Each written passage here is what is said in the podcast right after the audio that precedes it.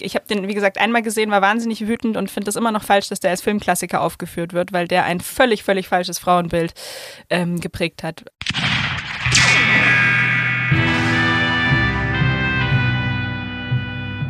Es ist Sonntag, 12 Uhr, High Noon und damit Zeit für The Last Film Standing. Und heute, liebe Leute, habe ich eine Freundin zu Besuch. Das heißt, es wird lustig, zumindest für uns beide. Ob ihr das so lustig findet, das könnt ihr sicherlich erst sagen, wenn ihr zu Ende gehört habt. Aber ich kann euch auf jeden Fall neben etwas überdrehter Konversation ganz viele Filmfakten und Einblicke in die Filmbranche versprechen, die ich auch noch nicht wusste und ihr vielleicht ebenfalls nicht. Meine Gästin Julia Aiwer ist zwischen Drehplanbesprechungen und Motivtouren mal kurz in unser Berliner Studio geschneit. Wir erfahren etwas über Teilperückenstücke und Dosenravioli, Hebefiguren, Body Doubles und gefakte griechische Inseln. Tom Hiddlestons Tränen sind auch noch dabei, Meryl Streeps Überlegenheit, Emma Stone kommt vor, Chastain, Spielberg, Firth, Garfield auch noch, der Andrew, nicht die Katze und noch viel, viel mehr. Wir sprechen außerdem über ihr Unternehmen, das zum Green Producing in Deutschland beitragen soll. Sehr, sehr, sehr, sehr, sehr spannend. Hört auf jeden Fall dort rein in dieses Stück. Und ja, natürlich wie immer über die Filme ihres Lebens. Jetzt aber erstmal viel Spaß mit Julia Alba und The Last Film Standing. Du hast keine Angst haben. Warum hast du Angst? Du bist doch hier bei mir zu Besuch. Ja, Oh, toll. Gibst du nur ein Wort antworten? Ja. Das wird äh, ein sehr unterhaltsamer läufst du schon? Podcast. Nein, du läufst noch nicht. Das sage ich dir nicht, ob ich schon laufe oder nicht. Herzlich willkommen, Julia Alba, heute zur neuen Folge von Last Film Standing. Ich freue mich sehr, dass du da bist. Ich freue mich auch und bin so nervös. Nicht nervös sein und nicht anfangen zu weinen. Ich sehe schon wieder deine Augen gl glitzern schon wieder. Ja, aber vor Freude, Victoria, Na vor gut. Freude. Okay, okay, okay, okay, okay. Ähm, ich habe dich ja eben schon ein bisschen vorgestellt, das hast du nicht gehört. Aber ich kenne dich ja als meine Freundin Julia Alba. Wir haben uns am Set vor, ui, 40 Jahre. vor 40 Jahren kennengelernt, genau, am Set eines, äh, eines deutschen Films, einer deutschen Tra Tragikromans. Ja, Kann man das so sagen? kann man so sagen, ja. Ja, aber äh, unser Zusammentreffen war gar nicht tragisch. Das war sehr schön. Ich habe mich sehr gefreut. Und du bist nämlich, du bist als äh, Regieassistentin, äh, AD tätig, unter anderem. Du bist Produzentin, du bist Geschäftsführerin deiner eigenen Produktionsfirma.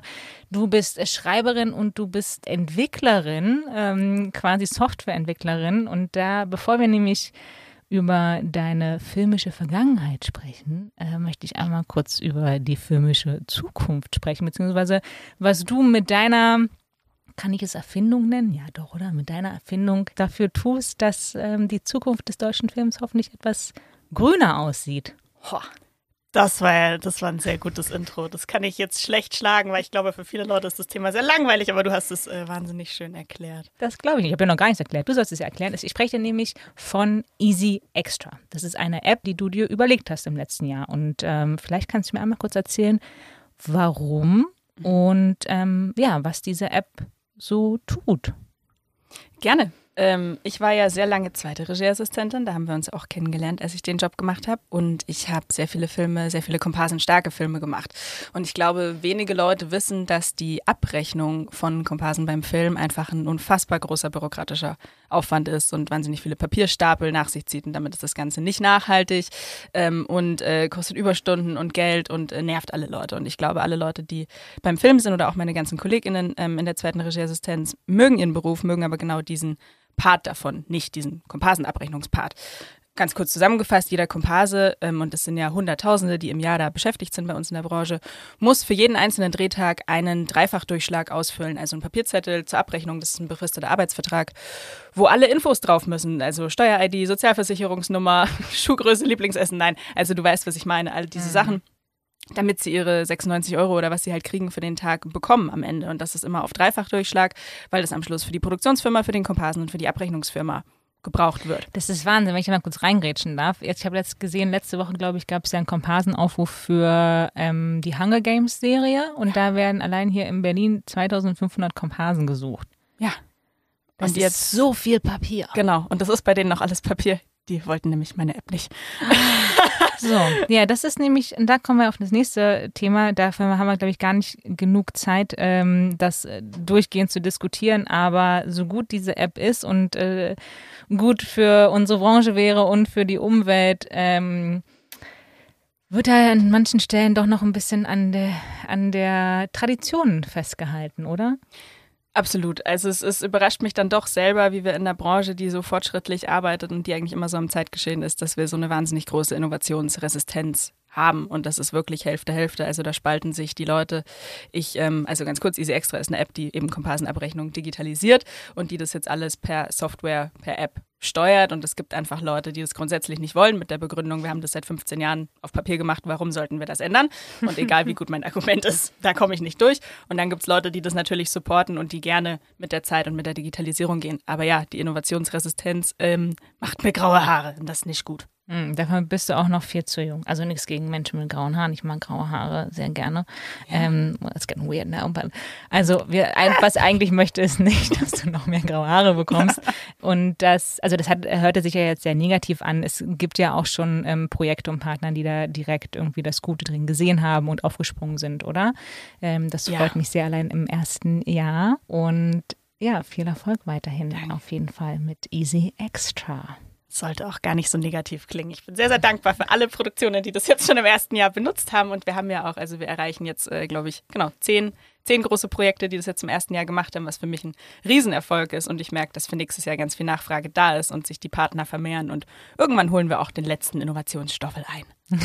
Schön, Innovationsstoffe. Und dazu muss man nochmal sagen, jetzt darf ich kurz als Freundin, glaube ich, ein bisschen äh, mit dir angeben. Du hast dir das wirklich alleine überlegt, äh, dir noch einen, einen, Programmierer dann irgendwie dazu geholt oder Leute, die das programmieren können. Aber was diese App macht und braucht, etc., die ganze Finanzierung, das hast du tatsächlich äh, alles alleine auf die Beine gestellt. Und ich ähm, konnte damals schon nicht stolz zu sein und äh, heute immer noch nicht. Äh, ja, also das wollte ich dir noch einmal so mitgeben. Vielen Dank.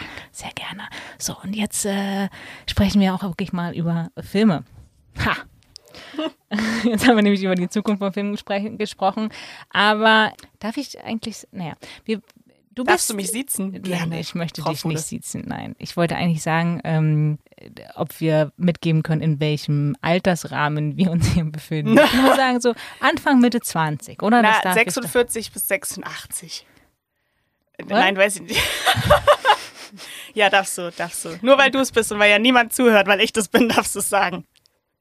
Also, wir, du bist äh, im, äh, in der ersten Hälfte der 20er Jahre, würde ich mal sagen. Das darf ich so, doch, das, das darf richtig. ich sagen, oder? Einfach nur, um den Zuhörerinnen so ein bisschen Perspektive zu geben, was die Filme angeht. Zum Beispiel, wenn wir uns über den allerersten Film vielleicht unterhalten, den du dir jemals angeschaut hast. Ich weiß gar nicht, kannst du dich noch daran erinnern, welchen Film du als erstes gesehen hast im Kino oder vielleicht sogar der erste Film, an den du dich jemals erinnern kannst? Das ist äh, ein Film, der tatsächlich beides abdeckt. Und mir war lange nicht klar, dass das mein erster Film im Kino war. Das habe ich aber meine Mama äh, gefragt in mhm. Vorbereitung auf diesen Podcast, weil der erste Film, an den ich mich erinnern kann, ist äh, Die Bärenbrüder von 2004, als ich äh, vier Jahre alt war. Ich wollte gerade sagen, da warst du vier. Da war ich vier, das ist richtig. Ähm, da war mit vier schon ins Kino? Anscheinend, es hat mich auch gewundert. Also anscheinend ja. Ich weiß nicht, ob nicht einfach meine Mama den Film sehen wollte und mich mitgenommen hat. Nein, ich glaube nicht. Mhm. Aber das ist ein Film, den wir dann auch ähm, auf VHS hatten. Das, ich weiß noch, was eine VHS ist, wollte ich kurz einwerfen. Und Toll. den hat meine Mama sehr, sehr oft mit mir gucken müssen. Und dann habe ich sie gefragt und hat sie gesagt, ja, der Fehler war, dass sie mit mir im Kino war und ich den Film so toll fand, dass ich den dann sehr viele Jahre sehr oft gucken musste. Wollte. Wolltest. Glaubst du denn, dass da schon deine Liebe zum Kino äh, dadurch entstanden ist, durch die Bärenbrüder? Ich glaube fast nicht, weil ich jetzt kein klassisches Kind war, das mit äh, viel Fernsehen und Kino aufgewachsen ist. Also wir haben zu Hause eigentlich auch gar kein Fernsehen geguckt und nicht, nicht viele Filme. Das war eher ein Highlight. Also gut, vielleicht doch da ein bisschen durchgeprägt, dass es ein Highlight war, dass wenn wir einmal die Woche uns hingesetzt haben und gesagt haben, wir gucken jetzt einen Film und ich darf den aussuchen aus meinen VHS, ähm, dann war das auf jeden Fall immer aufregend und spannend für mich. Weil ich wurde halt nicht, ne, wenn ich aus dem Kindergarten kam oder so, vor den Fernseher gesetzt und dann lief der sechs Stunden.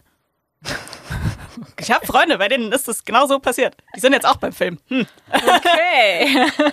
Aber wie sah denn so generell die ähm, auch so die Kinogeh-Kultur bei euch zu Hause aus? Also seid ihr oft ins Kino gegangen oder eher ausgesucht oder waren es wirklich eher so die VHS, mit denen du dann aufgewachsen bist? Total ausgesucht. Also ich weiß, dass ich definitiv, als ich, ich sag mal, alles unter zehn Jahre waren wir mehr im Theater als im Kino. Theater Hm. waren wir sehr, sehr viel, ähm, immer im Kinderstück oder in Theater. Da, da, ha. Und du hast doch gesungen. Liebe Zuhörerin, sie hat mir vor, dem, vor der Aufnahme gesagt, dass sie nicht singen wird. Und wir sind gerade erst bei Minute neun und sie singt. Theater. So, Theater, Übrigens ja? lustig, das Lied ähm, habe ich auch letztens im Theater gesehen, als ich meine Familie besucht habe. Da lief im Theaterhof, weil ich bin ja in Hof in Oberfranken aufgewachsen, lief die Hitparade. Seit vier Jahren legen die die Hitparade mit äh, Dieter Thomas Heck neu auf und da hat die wunderbare Schauspielerin Julia Leinweber Theater gesungen. Das hat sie ganz toll gemacht. Wow. Deswegen kurz Heimwerbung. gut. Ich bin immer gut äh, für Heimwerbung, finde ich, finde ich super. Ich war halt, ich war ein Lesekind und ein Theater-G-Kind. Und im Kino waren wir tatsächlich sehr, sehr selten, also sehr ausgewählt. Meistens, wenn halt irgendein Kinderfilm gestartet ist, den ich dann sehen wollte oder wo es dann ein Ereignis war. Aber meine Mama hat, bevor ich auch überhaupt diese, diese Karriere Richtung Film eingeschlagen hat, überhaupt sich nicht ausgekannt mit Filmen, nicht viele Filme geguckt. Ähm, nee, das erst als ich dann entschieden habe, ich gehe jetzt zum Film, ist das angefangen. Nicht schön, nicht schön. Aber du hast gerade gesagt, Bärenbrüder hast du dann äh, noch sehr, sehr oft geschaut. Aber ist das dann auch der Film, so der, ich habe es genannt in den Kategorien, der Überlegene, also der Film, den du am meisten gesehen hast? Oder gibt es da noch andere? Ah, da gibt es andere. Und ich habe den tatsächlich auch jetzt lange nicht gesehen. Lustigerweise hat mir meine Mama den auf DVD geschenkt, die Bärenbrüder, weil ich den jetzt Jahre nicht Süß. gesehen habe. Hat sie dir jetzt mich- das geschenkt auf Hat sie DVD? mir jetzt erst geschenkt, Oh, ja, zum letzten Geburtstag. Das ist ja nicht so. Das war, ja, weil, weißt du, dann die VHS waren irgendwann weg, dann, dann ging der VHS-Player nicht mehr an die, an die Smart-TVs und dann konnte man das ja nicht mehr gucken. Ist ja jetzt auch schon ein paar Jahre her. Egal. Ähm, Themaverfehlung. Nein, gar so, nicht, gar nicht, gar ich nicht. glaube, Du den, vollkommen recht, also, ja. ja, ja, total. Deswegen, naja, ich glaube, also den Film, den ich am öftesten im Kino gesehen habe, ist äh, die Tribute von Panem, The Hunger Games. Ah. Tatsächlich, weil ich, das war äh, meine, meine Jugend. Ich glaube, bei vielen Leuten ist wahrscheinlich Harry Potter oder so, je nachdem, wie alt man ist, dass man halt sehr oft dann einen Film hintereinander geht. Und ich war in Tribute von Panem fünf oder sechs Mal Im Kino? im Kino. Alleine immer? Nein. Nein. Ich bin nur alleine ins Kino. Nein, nein, nein. Ich glaube, ich war das erste Mal alleine, dann mit einer Freundin, dann mit einer anderen Freundin, dann mit meiner Mama, dann nochmal alleine. Ich weiß nicht. Ich gehe wahnsinnig gerne alleine ins Kino. Da kann man, kann man sich viel besser auf den Film konzentrieren und ähm, am liebsten dann auch, wenn kein, keine anderen Leute da sind, die dann irgendwie Popcorn essen oder sowas. Ähm, ich würde jetzt nicht sagen, dass man Tribute von Panem fünfmal hintereinander gucken muss. Für mich damals, als ich 13 oder 14 war, war das wichtig. Ähm, ich glaube, noch öfter habe ich gesehen, tatsächlich Liebe. Oh. Ich weiß Ja. nicht, was das für eine Art von Geräusch war, aber oh. Das war ein Chewbacca gähnend. Das war ja, wenn, also es war kein Chewbacca-Gene, das war so ein Chewbacca. Oh, schmachtend.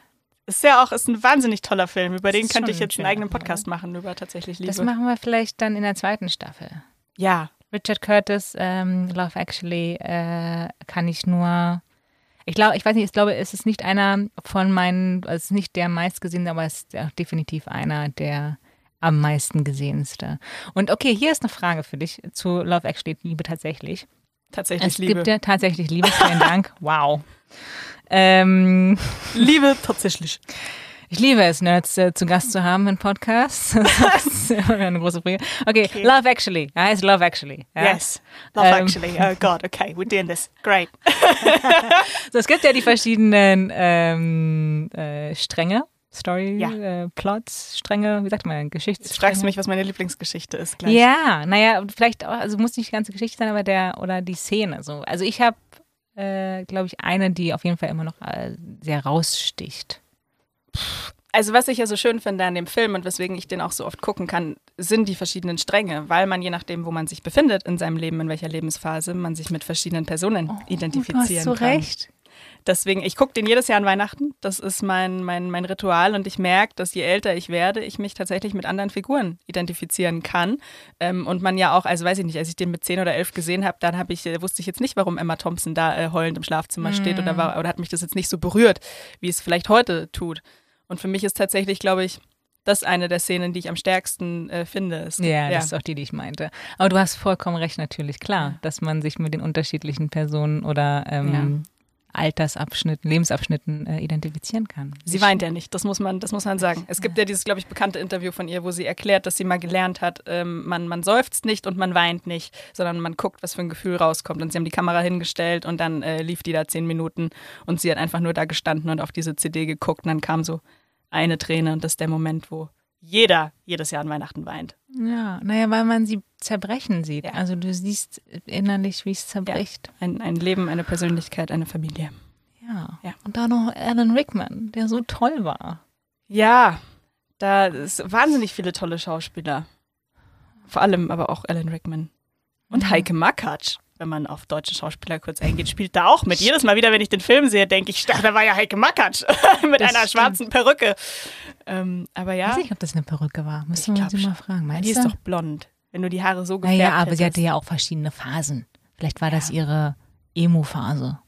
Weiß ich nicht. Aber sie dürfte Alan Rickman küssen. Hm. Und ist das nicht, läuft sie da? Nee, wer läuft denn da? Durch den, nee, ich glaube, das ist nicht sie, aber da kommt das Sugar Babes Lied ähm, Too Lost in You.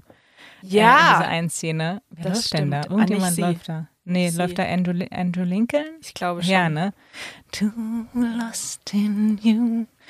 Ja, ich werd nicht mitsingen. Okay, schade. Ich hab's versucht, Leute, ich hab's versucht. Das Aber ist ja das auch- auf jeden Fall sehr, sehr schön auch. Was ja auch spannend ist, fällt mir gerade ein. Kira Knightley ist, äh, ist da irgendwie 20 oder 21. Und sie ist nur so drei sie Jahre. drei Jahre getrennt von, von Thomas Brody, Brody. Sangster. Ja. genau, Wahnsinn. der aussieht, wie wenn er acht ist in dem Film. ja. Er sieht aus wie so ein kleiner Weihnachtself. Ja, Film. aber auch ein Talent. Das ist äh, krass, wenn er mit Liam Neeson auf der Bank sitzt und erzählt, wie sein Herz Neeson. gebrochen ist. Und Liam Neeson überhaupt nicht klarkommt, warum sein, sein Sohn so schlau ist. Oh Gott, jetzt, jetzt denkt man erstmal nochmal nach über den Film und was da alles so drin steht. Wir müssen wirklich nochmal eine extra Folge zu Love Actually äh, machen. Ma Martin. Freeman als Porno-Double, nicht mal Pornodarsteller, Porno-Double. Double. Später Ja. Dr. Watson, da noch nackt. Claudia Schiffer haben wir auch vergessen, die da auch noch mit rumspringt. Oh, stimmt. Okay, gut. Also wir merken, es gibt ja oh. Mit der, ähm, und dem, Tanzszene. mit der Tanzszene. Ja. Äh, wenn jemand den Film nicht gesehen hat, ist das wahnsinnig langweilig und jetzt haben die Leute abgeschaltet. Nein, Oder auch aber der Chauffeur mit den, mit den Christmas Carols an der Tür und dann fängt er an zu singen, also voll tiefe Stimme. Das ist einfach so gut.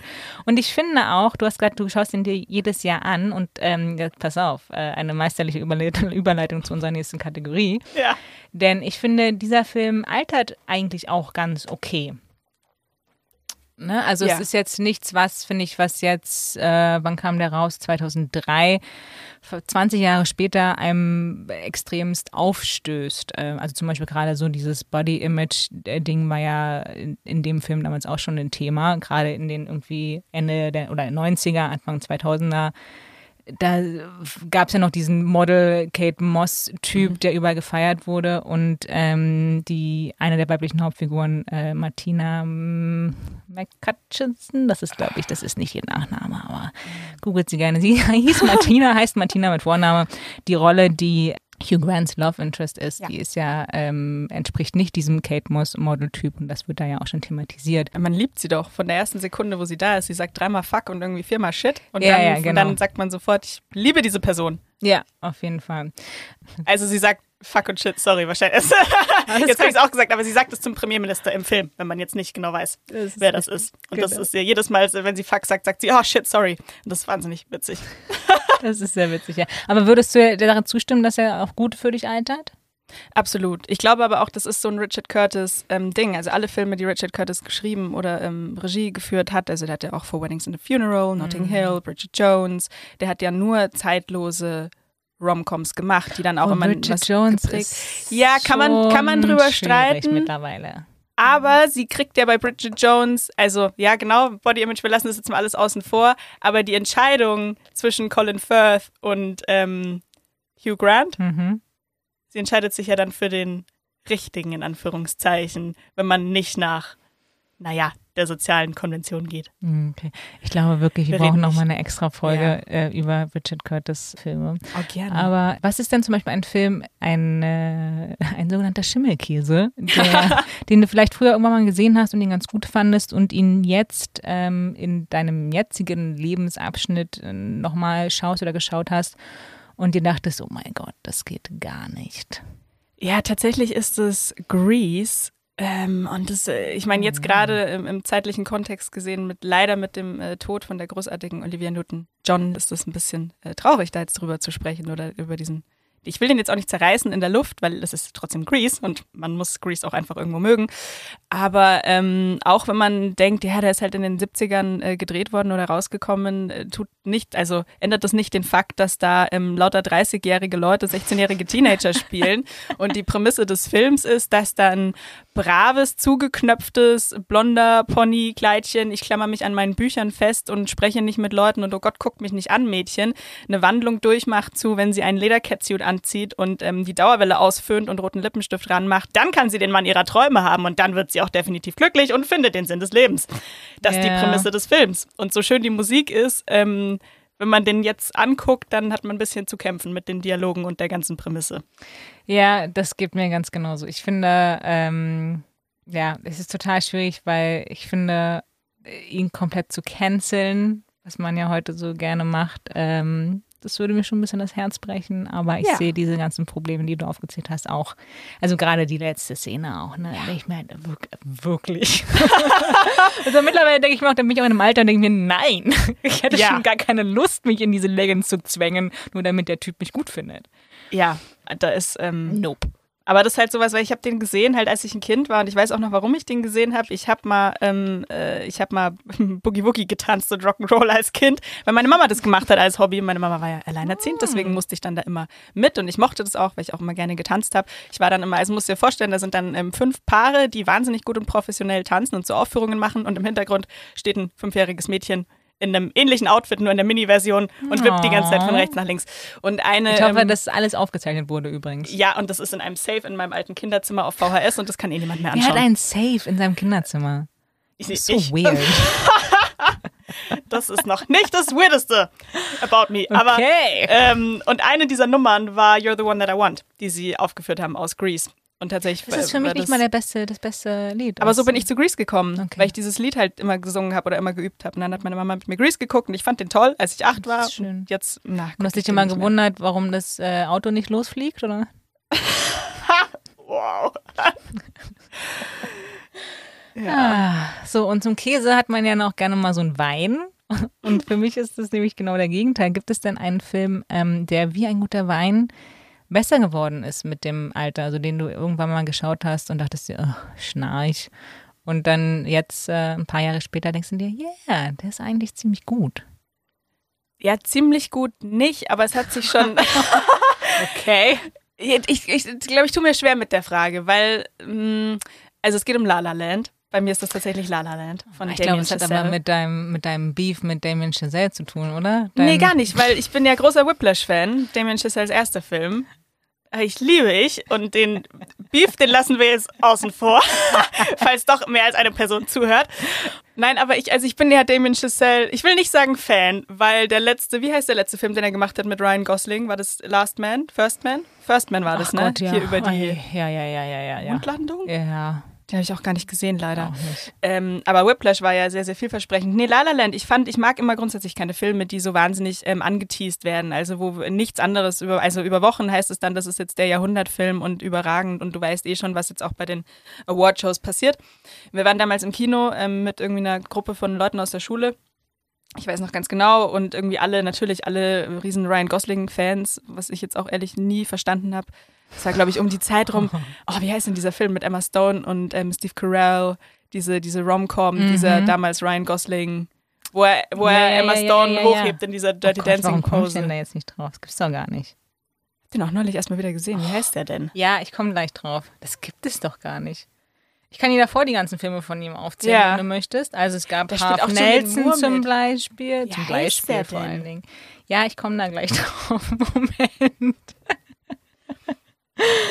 Wow, so, das ist auch eigentlich jetzt die, das ist ja die Stelle für die ZuschauerInnen zum Mitmachen, weißt du?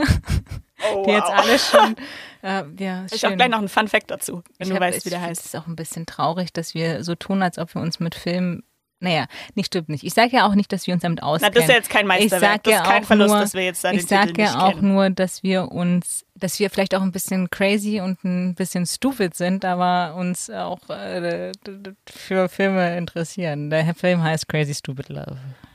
Oh, Richtig. Ja. Und falls man das nicht wusste, es gibt ja diese Szene, wo Ryan Gosling Emma Stone hochhebt in der Dirty Dancing Pose, weil das im Film Mm. seine Masche ist. Das ist nicht Emma Stone, die da hochgehoben wird. Das ist ein Körperdouble, weil Emma Oh. Stone ähm, eine, eine Panikattacke hatte kurz vor dem Film in dieser Szene, weil sie das Gefühl hatte, das äh, sch- schafft er nicht und er wird zusammenbrechen und dann verletzt sie sich.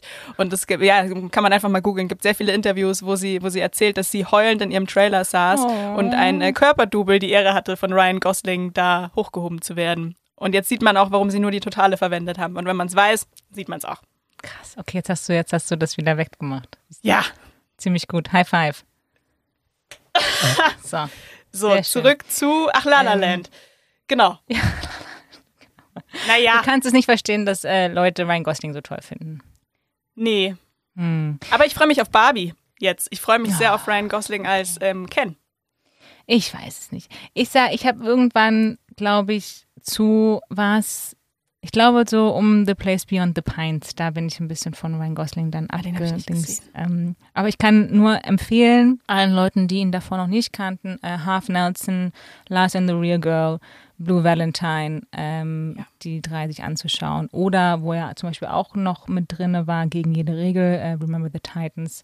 Da kannte ihn noch kein Ach, Mensch, aber er stimmt. war in allen Filmen, also gerade Half Nelson, da wurde er, glaube ich, auch für den Oscar nominiert. Wahnsinnig, wahnsinnig gut. Und es ist noch ein, ein anderer Ryan Gosling, als wie man ihn jetzt so kennt. Das sagen wir stimmt. mal dazu. So, ähm, Barbie, Ken und so wolltest du gerade erzählen. Ja, lassen wir mal die Barbie-Thematik. Also ich finde, ein Satz dazu, ich finde es toll, dass Greta Gerwig das Projekt bekommen hat, dass Barbie von einer Frau gemacht wird grundsätzlich. Mhm. Ähm, ich finde auch, dass Margot Robbie eine tolle Barbie sein wird. Mhm. Ähm, aber ich kann mir jetzt noch nicht. Also ich sag mal, wenn der Barbie-Song nicht in dem Film vorkommt, dann hat der Wie Film von verloren. Aqua? Ja. Wie ging der denn nochmal? Ha ha ha ha. Come on, Barbie! Oh. Okay, aber warte, wir müssen noch einmal kurz La La Land ähm, abschließen. So, aber warum? Äh, also du mochtest ihn am Anfang nicht und jetzt magst du ihn aber, oder? Genau, ich mochte den gar nicht. Ich weiß, dass äh, wir im Kino saßen, dass ich die ganzen Film überdachte, oh, oh, oh Gott, aber einfach nur, weil man ist mit einer Erwartung reingegangen, das ist der Überfilm und der wird das Leben verändern, weil der so hoch gehypt wurde. Ähm, deswegen war meine Erwartung schon sehr hoch und das ist halt grundsätzlich einfach falsch. Das geht mir dann auch immer so, man sollte warten mit so Sachen und dann einfach dem ein bisschen Zeit geben. Alles, was ich an dem Film mochte, war das Ende. Ich mochte, dass sie sich am Ende nicht bekommen haben. Uh. Das war das Einzige, was ich tatsächlich toll fand. Ähm, und dann habe ich den lange, lange nicht gesehen. Und dann, ich glaube, letztes Jahr oder vor zwei Jahren nochmal, weil ich gedacht habe, ich glaube, ich muss ihm nochmal eine Chance geben. Und jetzt finde ich den okay. Ich finde die Musik schön, tatsächlich. Das ist ein toller Soundtrack. Ich mag Emma Stone sehr gerne. Ähm, ich kann einfach mit Ryan Gosling leider nicht so viel anfangen. Ich, ich finde den ganzen Film so ein bisschen bunt und flach und bin aber immer noch großer Fan vom Ende. Nach wie vor. Ich finde das ein tolles, realistisches Ende. Okay. Ja, ich glaube, wir müssen schnell weiter. Nein, nein, alles gut. Ich habe, hab, okay. Gut, ich lasse das jetzt mal so stehen. Vielen Dank. Sehr gerne. Auch wenn ich, ähm, nein, ich will jetzt nicht sagen, äh, dass mich das verärgert, das stimmt nicht. Aber ähm, was ist denn zum Beispiel ein Film, der dich verärgert hat in deiner Ah. Anguckgeschichte von Filmen? Gibt es einen, der dich. Weil es gibt ja so Filme, als du den guckst, es kann auch ein, ein, also auch ein guter Film sein, aber wo zum Beispiel irgendwie alle Figuren so frustrierend sind oder die Entscheidungen, die sie treffen und ich so, ah. Oder auch zum, oder wo zum Beispiel auch das Ende so schrecklich ist oder wo du denkst, ja, das kann es doch jetzt nicht gewesen sein. Also irgendein Mhm. Film, der dich frustriert, ärgert. Ah, ich glaube, da fallen mir zwei ein. Darf ich zwei sagen? Haben wir Ja, Zeit bitte. für zwei? Okay. Ich, ich, ja, nehmen wir uns. Sehr gut. Ähm, vom Winde verweht, Okay. finde ich. Ähm, ich, also A ist der Film zu lang. ich glaube, das weiß jeder, der den Kannst du Film mal ja in gesehen zwei hat. Teilen angucken, Mann. Ich Wenn habe den, Tara abbrennt, machst so, du Pause und ich dann guckst den du im wieder Kino weiter. gesehen. Ja, das, warum? Ja, weiß ich bis heute nicht, würde ich auch nie wieder tun. Jemals, also ich war, ich habe bei diesem Film ähm, meine jetzt sehr, sehr gute Freundin kennengelernt. Das war das einzige Gute, was dieser Kinobesuch mir mitgegeben hat. Ansonsten geht der Film ja gefühlt viereinhalb Stunden. Und die saß ich im Kino. An einem Sonntag früh um neun. Auf jeden Fall ähm, ist ja vom Winde verweht, ist äh, die, auch wieder hier die Prämisse des Films oder die Aussage. Ich weiß, man muss es im Zeitgeist sehen, aber der wird bis heute als Filmklassiker hergenommen und es wird gesagt, man muss den gesehen haben und es geht um eine völlig verrückte Frau, die einmal in Therapie sollte, und das meine ich ganz ernst, ähm, die vergewaltigt wird und dann ist sie auf einmal zufrieden mit ihrem Leben. Es gibt eine, eine sehr, sehr äh, krasse Vergewaltigungsszene, die aber nicht als solche dargestellt wird, sondern es ist diese völlig verrückte Frau, der es danach auf einmal gut geht. Das wird total verkannt. Da wird, der, der ja, das, da wird Ver Vergewaltigung ähm, beschönigt. Und das finde ich, nee, ich, ich habe den, wie gesagt, einmal gesehen, war wahnsinnig wütend und finde es immer noch falsch, dass der als Filmklassiker aufgeführt wird, weil der ein völlig, völlig falsches Frauenbild ähm, geprägt hat. Hm. Ja, gut. Nächster Film. Äh, Last Tango in Paris. Ach, Der Marlon Brando. ja, ich hab, ich kann, ich hab, kann mit Marlon Brando tatsächlich gar nichts anfangen. Und ich habe auch das, äh, d- d- die Vermutung, dass nach dieser Podcast-Folge wahrscheinlich auch keine Zuschauer mehr äh, übrig sind. Äh, aber ja, nee, Marlon Geb ist nicht recht. meins. Nee, war auch nie, war auch nie mein, mein Typ Schauspieler. Weißt du, auf welche Szene ich raus möchte? Ähm, In, ja, weiß man, glaube ich, wenn man den Film gesehen hat, die Butter-Szene. mhm. Ähm, nee, weil ich das einfach ganz schlimm finde, die ganze Kontroverse, die danach rausgekommen ist. Ähm, hier das Regisseur Bernardo Bertolucci, Mhm. ähm, und Marlon Brando sich da einfach was überlegt haben. Ich will das jetzt gar nicht näher ausführen. Ich glaube, das kann man googeln und sich dazu ein paar äh, tolle Zeitungsartikel in Fachmagazinen durchlesen, die das alles erläutern. Aber es geht auch hier wieder um, eine, um eine, einen sexuellen Übergriff. Äh, ich will es jetzt nicht Vergewaltigung nennen, aber einen sexuellen Übergriff, den sich der Regisseur und Marlon Brando überlegt haben, ohne der jungen Schauspielerin was davon zu sagen. Man weiß, äh, es ist auch ein großer Altersunterschied zwischen Marlon Brando und der Schauspielerin, deren Namen ich gerade leider nicht weiß. Maria Schneider. Ah ja, genau. Ähm, ja, und das hat sie nachhaltig traumatisiert und da ganz viel kaputt gemacht. Und das ist ja nicht so, dass man dann als Mensch damit einfach abschließt, sondern das trägt man ja mit sich rum und dass man dann immer noch sagt, das ist ein Filmklassiker und das ist okay und das ist künstlerische Freiheit, das ist einfach nicht okay. Sowas macht mich wütend. Ja, da hab ich, dem habe ich nichts hinzuzufügen. Aber wenn du jetzt zum Beispiel so wütend, bist oder einen richtig schlechten Tag hattest ähm, und dich ent entscheidest, dann dir einen Film anzuschauen, damit es dir wieder besser geht, quasi so wie so eine Kuscheldecke. Ja? Ja. Welcher Film wäre denn das? Um mal ganz schnell von, äh, von den anderen beiden Filmen wegzukommen. Mama Mia! Here I go again. Na, ja, Mama Mia. Ähm, nicht Mama Mia, Here I go again. Der zweite Teil, um Gottes Willen, den sollte man weglassen. Der erste Da Teil. ist Cher dabei. Und Andy Garcia, aus welchen Gründen auch immer. Aber ja, das, das, aber nicht Meryl Streep und das ist das Problem. Ja. Ähm, nein, der erste Mamma Mia. Und ich weiß, der ist für viele Leute, glaube ich, ein Guilty Pleasure oder viele Leute können mit dem nichts anfangen. Es ist ja, Film ist ja auch immer subjektiv. Der hat mich wahnsinnig, das ist mein, mein Wohlfühl-Komfort-Film. Ich, kann, ich könnte den am Tag achtmal gucken und fände den immer noch gut. Ähm, und ich weiß, dass da die Greenscreen-Technik für Griechenland noch nicht so entwickelt war und das weiß man auch alles, wenn man Echt, den das ist öfter... mir gar nicht. Ja, das ist fast alles im Studio gedreht. Ach, Die haben nur ganz viele Drohnenschüsse ähm, aus Griechenland und alles, was auf dem Anwesen von Meryl Streep ist, ist alles Studio. Ah, Ja, ja. siehst du? Ach, siehst du mal, dann war es gar nicht so schlecht, wenn du das nicht siehst. Ach, ja, ich bin ja dann auch, ich lasse mich ja dann so mitreißen von den Choreos und von, keine Ahnung, Christine Baranski, die dann da äh, am Strand mit dem jungen Ja. Surfer-Dude rum. Weiß gar nicht, was sie da, aber. Does your äh, mama know? Ja, das das ist der your Song, mama den sie singt, ja. Großartige Christine Baranski. Die sind ja alle großartig. Also das ist ja, was den Film Ja, so gut Julie macht. Waters auch wahnsinnig. Ja. Alle drei, ja. Auch die Männer. Ich weiß, ja, natürlich können die alle nicht wirklich singen. So, also Pierce Brosnan und Colin Firth und Ja. Stanley Skarsgård. Aber come Das on. macht es ja aus. Ja. Das macht es ja aus. Also gerade diese Julie Waters und ähm, Stellan Skarsgård-Kombination, wie sie über den Tisch robbt und Take a Chance on Me singt, ist, ist ein Herzensmoment. Ja. Aber genauso, es ist genau, es ist diese, diese Komödie, dass eben Leute wie Pierce Brosnan einfach nicht singen können und das machen und aber diese Kombination aus Granatenschauspielern, das sind ja wirklich, also Meryl Streep, Christine Baranski, Julie Waters, Pierce Brosnan, Colin Firth, Stellan Skarsgård, ähm, das sind ja Granatenschauspieler, sechs Stück, denen man so gern zuguckt. Und trotzdem schafft man immer wieder ganz am Ende, wenn Meryl Streep The Winner Takes It All singt, Meryl Streep, die großartige Sängerin, muss man ja auch sagen, die hat ja eine Stimme, das ist ja unfassbar. Und die singt, wie nur Schauspielerinnen singen können wie sie, also mit einer Emotion dahinter. Wenn sie The Winner Takes It All singt, dann jedes Mal wieder rollt das Ich Tränchen. habe auch äh, Gänsehaut. Ich krieg, also ich krieg relativ oft und schnell Gänsehaut, aber ich habe jetzt auch Ja. gerade wieder Gänsehaut. Ja. Das, also, ich habe neulich, ich habe den Film, wie gesagt, sehr oft gesehen. Ich habe neulich in Griechenland gedreht und habe dann zur Einstimmung den wieder geguckt. Habe übrigens gemerkt, dass viele Leute in Griechenland den Film nicht so gut finden, weil der. Deswegen, man sollte den jetzt nicht erwähnen, wenn man nach Griechenland fährt. Habe ich gemerkt. Lustig. Ähm, vielleicht, weil sie so viel im Studio gemacht haben, ich weiß es nicht. ähm, aber dann ist mir aufgefallen, hier Amanda Seyfried ist ja, ist ja irgendwie 21 oder so. Also stellt sie dar, sie stellt eine 21-Jährige dar, Ja. singt ja auch wie eine Göttin, aber ähm, es geht ja darum, sie will ja heiraten Hm. mit 21. Ja. Ja, und ich weiß jetzt gar nicht, ob das so, ein- so ein, naja, Naja, aber die ist ja auch einfach very much in love mit ihrem Sky. Mit Sky. Oh, wie heißt denn nochmal? hier? Dominic Cooper. Ach, Dominik Cooper. Dominik Cooper, ja, weiß ich doch, Mädchen. Guck mich so an. Ja, ich wollte dir noch kurz eine Freude machen. Krieg ich das hin? hurting me. Fängst jetzt wieder an zu weinen? Oh ja, ich sehe die Augen schon wieder glitzern. cards. Das ist auch einfach wieder so. sie da steht und das ist ein One-Shot Ja. und sie hat diese rote Stola um, die ihr dann wegfliegt und du siehst ihr Herz brechen und egal wie sehr Pierce Brosnan sie anguckt, in, in, in ihr ist die Geschichte einfach zu Ende. Und sie hat damit abgeschlossen. Bis zehn Minuten später geheiratet wird, aber das weiß man ja zu diesem Zeitpunkt noch nicht. Ja, das ist schön. Kann Und ich wusste, ich habe den Film. Halt doch nicht so, Jetzt- jetzt- Mensch. Entschuldigung. Entschuldigung.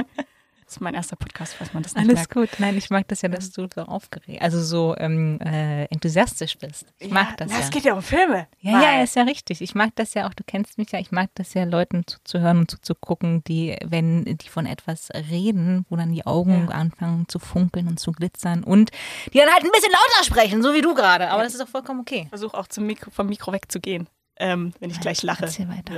Nein, ich, ähm, ich, ich hatte mal die Ehre, ich habe mal mit äh, Colin Firth arbeiten dürfen bei meinem aller, allerersten Film und das war aber nur ganz kurz ähm, und bin mit dem zusammengestoßen, wirklich wie in einem schlechten Film und habe dem, also ich habe mir den Kaffee drüber gekippt und zum Glück Oh nicht ihm, weil ich glaube, sonst wäre mein Leben vorbei gewesen an dem Tag. ähm, und der ist auch, ein, ist auch ein netter Typ, aber der ist halt ein sehr, ähm, wenn er arbeitet, ein sehr äh, straightforward British äh, Gentleman so. Mm, und ich will jetzt nicht sagen zugeknöpft, weil das wäre negativ, aber der ist jetzt auch kein ähm, offener, outgoing, extrovertierter Mensch. Ich glaube, das kann man sich denken, wenn man Colin Firth so kennt.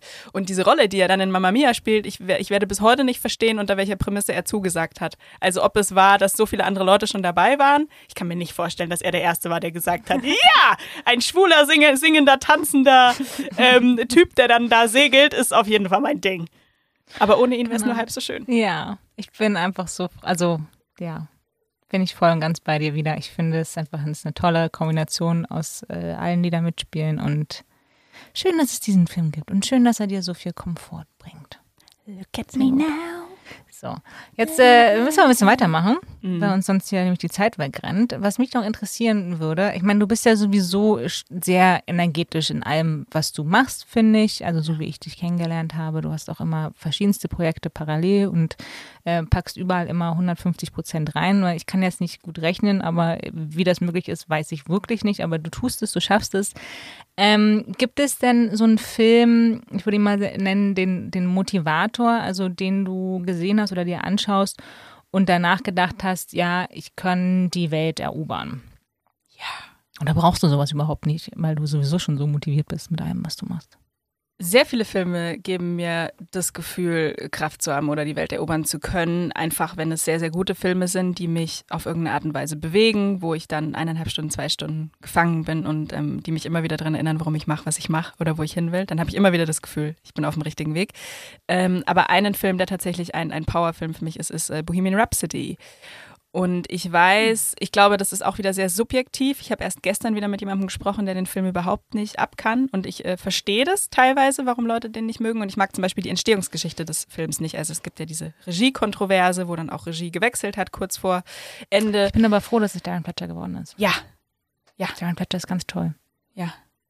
Ja, finde ich, nee, nee, finde ich auch, aber es ist dieses, also man kann jetzt leider in Anführungszeichen nicht sagen, da, da steht ein äh, Creator dahinter, den man, dem man irgendwie sehr viel, ja, diesen Film anhängen kann, sondern man, Mm. man muss das sehen unter dem Gesichtspunkt, da ist, glaube ich, ganz viel schief gegangen, also intern und da musste sehr viel aufgefangen werden und ich glaube, wir wissen überhaupt nicht, was von wem alles aufgefangen wurde und am Ende wird dieser Film aber von den Darstellern getragen, von den grandiosen Darstellern. Ja. Und ich, also, keine Ahnung, ich hatte, ich hatte gestern. Aber was macht er denn mit dir? der macht mit mir ähm, ja dieses Erobern. Ich bin halt großer Queen-Fan von mir aus. Ich, ich finde Freddie Mercury toll, ich finde Queen toll. Die Musik gibt mir sehr, sehr viel Mama Leben. Mia. Wo wir gerade schon dabei Es ist- gewesen sind. Ja! Halt wieder ein Musikfilm, ne? Ich bin schon großer Musikfilm-Fan auch oder Biopic. Fan. Ähm, ich mag, das ist eine reale Geschichte, also Punkt A, reale Geschichte, realer Künstler, der sehr gekämpft hat für was er möchte. B, wahnsinnig tolle Musik. Ähm, C, ganz, ganz tolle äh, Schauspieler, Schauspielerinnen. Ähm, und immer wenn ich diesen Film sehe, glaube ich, dass alles möglich ist und dass man alles möglich schnell machen sollte, bevor es zu Ende ist. Bam! Die Mikros sind hier fest installiert, weil sonst könnte ich sagen Mic Drop. Mic drop. Okay. Schön. Wusstest du, Oh, ja. dass. Ähm, Entschuldigung. Das ist doch. Ich muss Nein, doch. nein, nach, sag, sag bitte, dafür, deswegen bist du doch da. Was wusste ich? ich? wusste es Eben, ich musste alles nicht. loswerden. Ja, ja, Ja, doch, doch. natürlich wusstest du das, weil du weißt grundsätzlich Das- mehr als ich. das Wusstest du, stimmt, dass ja, äh, das vor. Rami Malek eigentlich Sacha Baron Cohen Freddie Das Mercury wusste hätte ich tatsächlich. Siehst du? Sorry. Ich hätte es auch, also ich muss mich, ich oute mich. Ja. Ich bin, ich bin ja Team Rocketman. Ich habe Bohemian Rhapsody auch gar nicht gesehen, weil ich ein ganz großes Problem Ach, mit der mal, ja. mit der Äußerlichkeit habe, im Sinne von mit den Zähnen und Haaren. Ich hab, bin weil er sofort. zu skinny ist. Nee, gar nicht. Ich finde, ähm, man sieht, man weiß halt einfach, wie Freddie Mercury ausgesehen hat. Mhm. Ne? Und ähm, Rami Malek ist ein toller Schauspieler, daran äh, braucht man gar nicht zweifeln. Ähm, aber auch er äh, ist sein eigener Mann. Also ich, ich glaube, es ist schwer, noch jemanden zu finden, der auch aussieht wie Rami Malek. Und dann äh, äh, jemand, der so ähm, der seine eigene Person ist, in jemanden zu verwandeln, sagen wir mal, der auch sehr seine eigene Person war, finde ich schon schwierig. Dann mit den Zähnen. Ich glaube, für mich ist das nicht die beste Prothese, die sie da rausgesucht haben. Die Frisur, keine Ahnung. Die hat Dann Jane Sewell gemacht, die großartige Maskenbildnerin, die auch Okay. ähm, Eddie Redmayne in The Theory of Everything Ja, gemacht hat. halt, jeder kann nicht immer im Lotto gewinnen.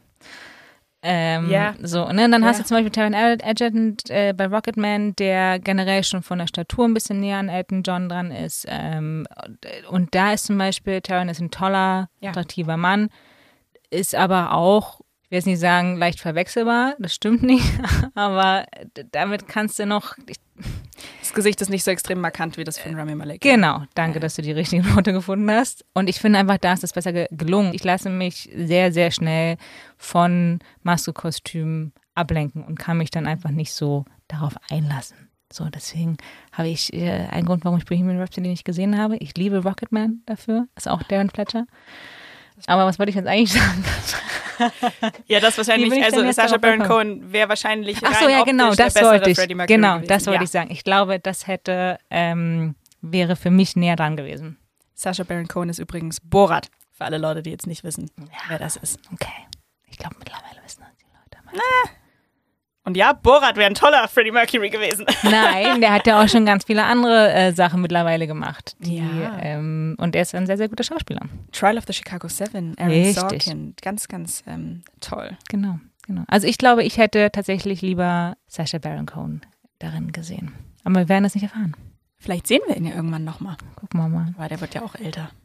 So, jetzt habe ich ganz schön geschwärmt von verschiedensten Leuten. Mhm. Gibt es denn einen Film, für den du ähm, geschwärmt hast im Sinne von, da wärst du gerne auch dabei gewesen? Also ich als äh, Filmschaffende. Mhm, genau. Ah, viele, also viele verschiedene. Ich glaube für mich, ich bin, ich bin schon ein gro- großer Steven Spielberg-Fan. Ich, ich, ich, ja.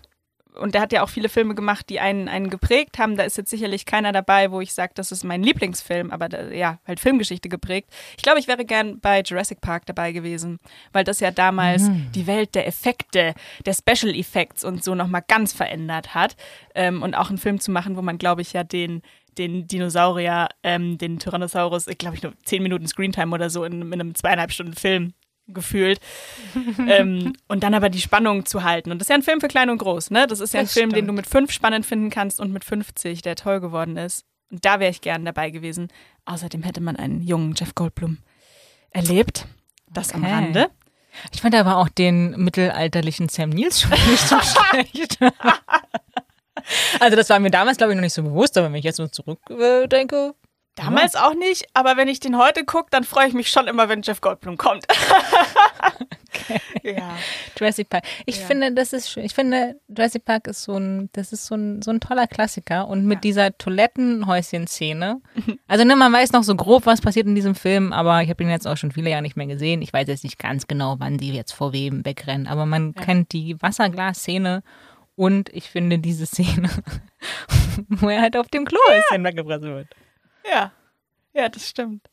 Und da ist ja, also man muss ja auch sagen, dass die anderen Teile auch alle ähm, noch äh, gut geworden sind auf einem Level. Ich fand jetzt leider den, also es gibt ja drei Jurassic Park und jetzt drei Jurassic World. Ich finde von allen ist der allerletzte Jurassic World, der jetzt erst im Kino war, leider der schlechteste. Ich habe mich sehr auf den gefreut, weil ich eigentlich die, hier diese Legacy wurde ja weitergetragen von Chris Pratt ähm, als, als äh, jetzt sage ich das alles falsch, Leute, die sich mit Dinosauriern auskennen, drehen sich jetzt gleich um. Also mit hier der Dinosaurier-Trainer von Blue, dem Velociraptor. Nein, das ist, glaube ich, Doch, das ist, das ist, Velociraptor.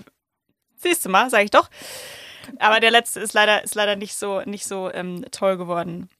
Aber war anscheinend auch produktionsbedingt nicht so super. Ich kenne da Stunt-Leute, die auf dem, auf dem Film waren und die da auch nicht so viel Spaß hatten. Weil, Keine Ahnung. Ich weiß nicht, ich bin irgendwann ausgestiegen, weil äh, ich habe einfach nur das Gefühl, dass mit jedem Film einfach noch ein nächster größerer Mutant kommt. Und äh, dann wird der vorletzte große Mutant von dem noch größeren Mutant aufgefressen. Ja. Und ähm, es wird viel gerannt. Und geschrien. Äh, und auch für die Frauenfigur auch in High Heels einfach viel gerannt. Ich Osia denke, jetzt nicht mehr. Hier Dallas Bryce Howard. Hat, hat ähm, jetzt, aber in dem ersten von den neuen, da Ja. war sie noch mit. Und das war auch, dann dachte ich mir so, und am Ende ist es doch, es endet doch der erste von den neuen, dass dieser böse große Dino da an dieser Wasserkante, oder? Und dann kommt ein noch größerer, noch böserer Dino einfach aus dem Wasser hoch, schnapp, vorbei. ja. Ich denke, so dafür haben wir uns jetzt hier, what? ja. Ja, das wusste ja, keiner, dass dieser da unten rumschwimmt. Das, also, naja. ah, der erste ist ein Klassiker. ein bisschen unrealistisch. Ja. Wir bleiben beim ersten. Wir bleiben bei Good Old Jurassic ja, Park. Der wirklich. Deswegen, genau. Ja. Der war, der war perfekt, so wie er war. Der erste ist meistens Die der Musik beste. war auch so gut. ist ja bei Alles allen gut. Trilogien. Also es ist ja ein bisschen wie bei, wenn man, ich will jetzt nicht in die Marvel-Thematik einsteigen, aber von allen Marvel-Filmen ist immer noch der erste, also Iron Man, mein Liebster und finde ich meiner Meinung nach der beste. Okay, wir steigen jetzt nicht in die Marvel-Dings ein. Okay, machen vielleicht später nochmal. Ja, okay. Macht dich das jetzt traurig? Nee, gar nicht. Bin Okay. ja erst, bin ja erst seit einem Jahr in dem ganzen Marvel-Game drin, von daher ist es halt sehr frisch bei mir. Okay. Davor Du hast meine großer. Überleitung einfach zerstört. Entschuldige, ich kann nochmal, nochmal. Okay, ist gut. Was wolltest du sagen? Ich wollte sagen, aber welcher Film macht dich denn traurig? Was ist denn so der traurigste Film, der dich, äh, den du jemals gesehen hast? Ui. Viele Filme machen mich traurig. Hm. Es müssen nicht mal traurige Filme sein. Manchmal macht mich auch Bohemian Rhapsody traurig. Ähm, Vielleicht das Herrn Make-up macht mich traurig. ja, das mache ich dann grundsätzlich aus. ah. ähm, ich, ui, Hacksaw Ridge. Ein, ähm, ein, ein, ein Kriegsfilm, ist ja auch so ein Gigantenfilm, der damals leider sehr verrissen wurde, weil Mel Gibson da Regie gemacht Ich hat. wollte gerade sagen, das ist wieder so ein, das ist so ein kleines Problem, Mm. wie mit, nicht wie mit Grease, aber dass man so eine Sache hat, weil, ähm, also erstmal Andrew Garfield. Hallo. Ja, also das ist, mehr Ja. muss man nicht sagen. Andrew Genau. Garfield, Punkt. Aber es ist halt Mel Gibson. Ja. Wo wir auch wieder bei der ganzen Thematik Cancel Culture und so weiter wären. Ja. Aber Mel Gibson spielt ja nicht mit, zum Glück. Mhm. So, Mel Gibson hat ja nur Regie gemacht. Andrew Garfield ähm, spielt herausragend, großartig. Ähm, ich, ich, ich war wahnsinnig beeindruckt. Ich hatte eine Andrew Garfield-Woche. Ich muss sagen, ich habe bis heute keinen einzigen Spider-Man mit Andrew Garfield gesehen. Deswegen bin ich, glaube ich, auch geprägt von dem tollen Schauspieler und ich komme nicht aus dieser Superhelden-Ecke, wo man Mm. sagt, Andrew Garfield ist doch Spider-Man und mehr kann er nicht, weil das ist ja einfach nicht der Fall. Der hat ja tolle, tolle Rollen gespielt. Und Hexo Rich, ähm, ab dem Moment, wo er anfängt, alleine Leute aus dem Schlachtfeld zu holen und die runterzulassen und kämpft und immer wieder das gleiche Gebet zu, zum Himmel ruft und weil es halt eine wahre Geschichte ist, weil man in dem Moment weiß, es gab vor ein paar Jahren jemanden, dem das völlig egal war, der auf eigene Kraft, wo der eigentlich schon, der hätte schon tot sein müssen zu dem Moment und aus irgendeinem Grund hat er, weiß ich nicht, wie viele hunderte Kameraden da abgeseilt. Das ist, ähm, da, da geht ein Schauer über meine Arme und dann fange ich jedes Mal an zu heulen. Hm. Zusätzlich dazu, weil Andrew Garfield so gut ist. Also angefangen bei dem schönen Südstaaten-Akzent, dass er als Brite diesen Akzent ähm, nailt, wie man so schön sagt. Und dann aber einfach, dass ähm, Menschheit, dass, dass hunderte, tausende Menschen da gestorben sind und sich nicht gekümmert haben und eine einzige Person hat das Leben von Hunderten gerettet. Also eine klare Empfehlung. Hoxor, Hexor, Hoxorridge? Hexorridge? Hoxo. Hoxor? Ridge. Hanksorridge? Hanksorridge? Und da, ja, Hoxorridge von 2016. von auf jeden Fall. 2016. Angucken. Und ja, also so, es ist grundsätzlich, glaube ich, immer Kriegsfilme bei mir, die mich sehr, sehr, sehr bewegen, weil natürlich immer der Hintergedanke ist, das ist ja kein Science Fiction, das ist ja nicht ausgedacht, das ist ja immer so und das kann halt, wissen wir ja auch, ist ja auch in der Nähe immer wieder, kann passieren, Hm. ist auch noch da, auch wenn wir es vielleicht manchmal wegschieben. Es gibt auch Warhorse, ganz toller Gefährten heißt er, glaube ich, auf Deutsch, von Mhm. äh, Steven Spielberg. Ähm, auch ein ganz toller Film. Und da gibt es zum Beispiel eine Szene, die mich, ähm, auch ein Theaterstück. Also als Theaterliebhaberin. Und Richard Curtis hat äh, das Drehbuch mitgeschrieben. By the Hm, way. Der kann nicht nur Notting Hill, sondern Richard Curtis hat auch Warhorse geschrieben. Ähm, aber da gibt es eine Szene, die mich immer wieder verreist, wirklich. Ich habe den Film jetzt, glaube ich, drei oder vier Mal gesehen und ich weiß, was kommt. Und zwar ist es äh, Tom Hiddleston, kurz Überleitung zu einem anderen guten Briten, ähm, spielt ja einen sehr, sehr jungen äh, Offizier in der britischen Armee. Das war damals, Tom Hiddleston war auch im ersten ähm, Tor erst und war noch gar nicht so bekannt.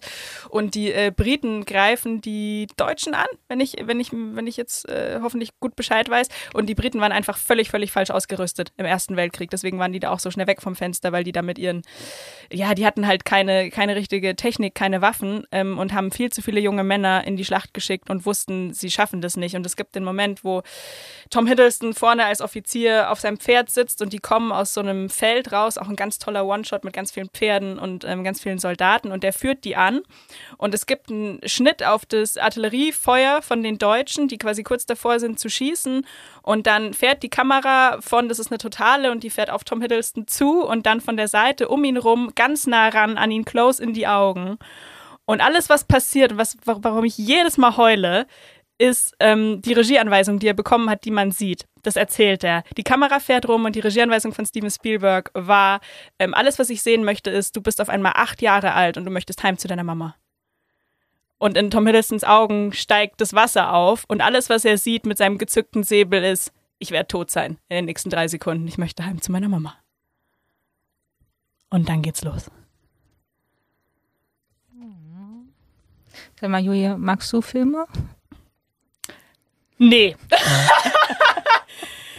Das ist so schade. Ähm, das ist, also ich äh, finde es sehr schön, dass wir diesen Podcast machen, aber gerade diese letzten äh, paar Sekunden haben sich so gut, äh, hätten sich so gut für eine Videoaufnahme äh, geeignet, weil du, ja, das sah ganz toll aus, wie du das gerade wiedergegeben hast. Vielen Dank. Jetzt muss ich gleich anfangen zu weinen auch. Ja, ich auch. Ach. Mach mal kurz Machen wir Pause. weiter mit dem, machen wir weiter mit dem Lustigen vielleicht, Oh, oder? Ja. Weil ich weiß, du musst auch, du musst auch weinen, wenn du lachst. Ja, nicht gut. Deswegen trage ich auch äh, selten Mascara, weil man weiß einfach nie, was passiert bei mir.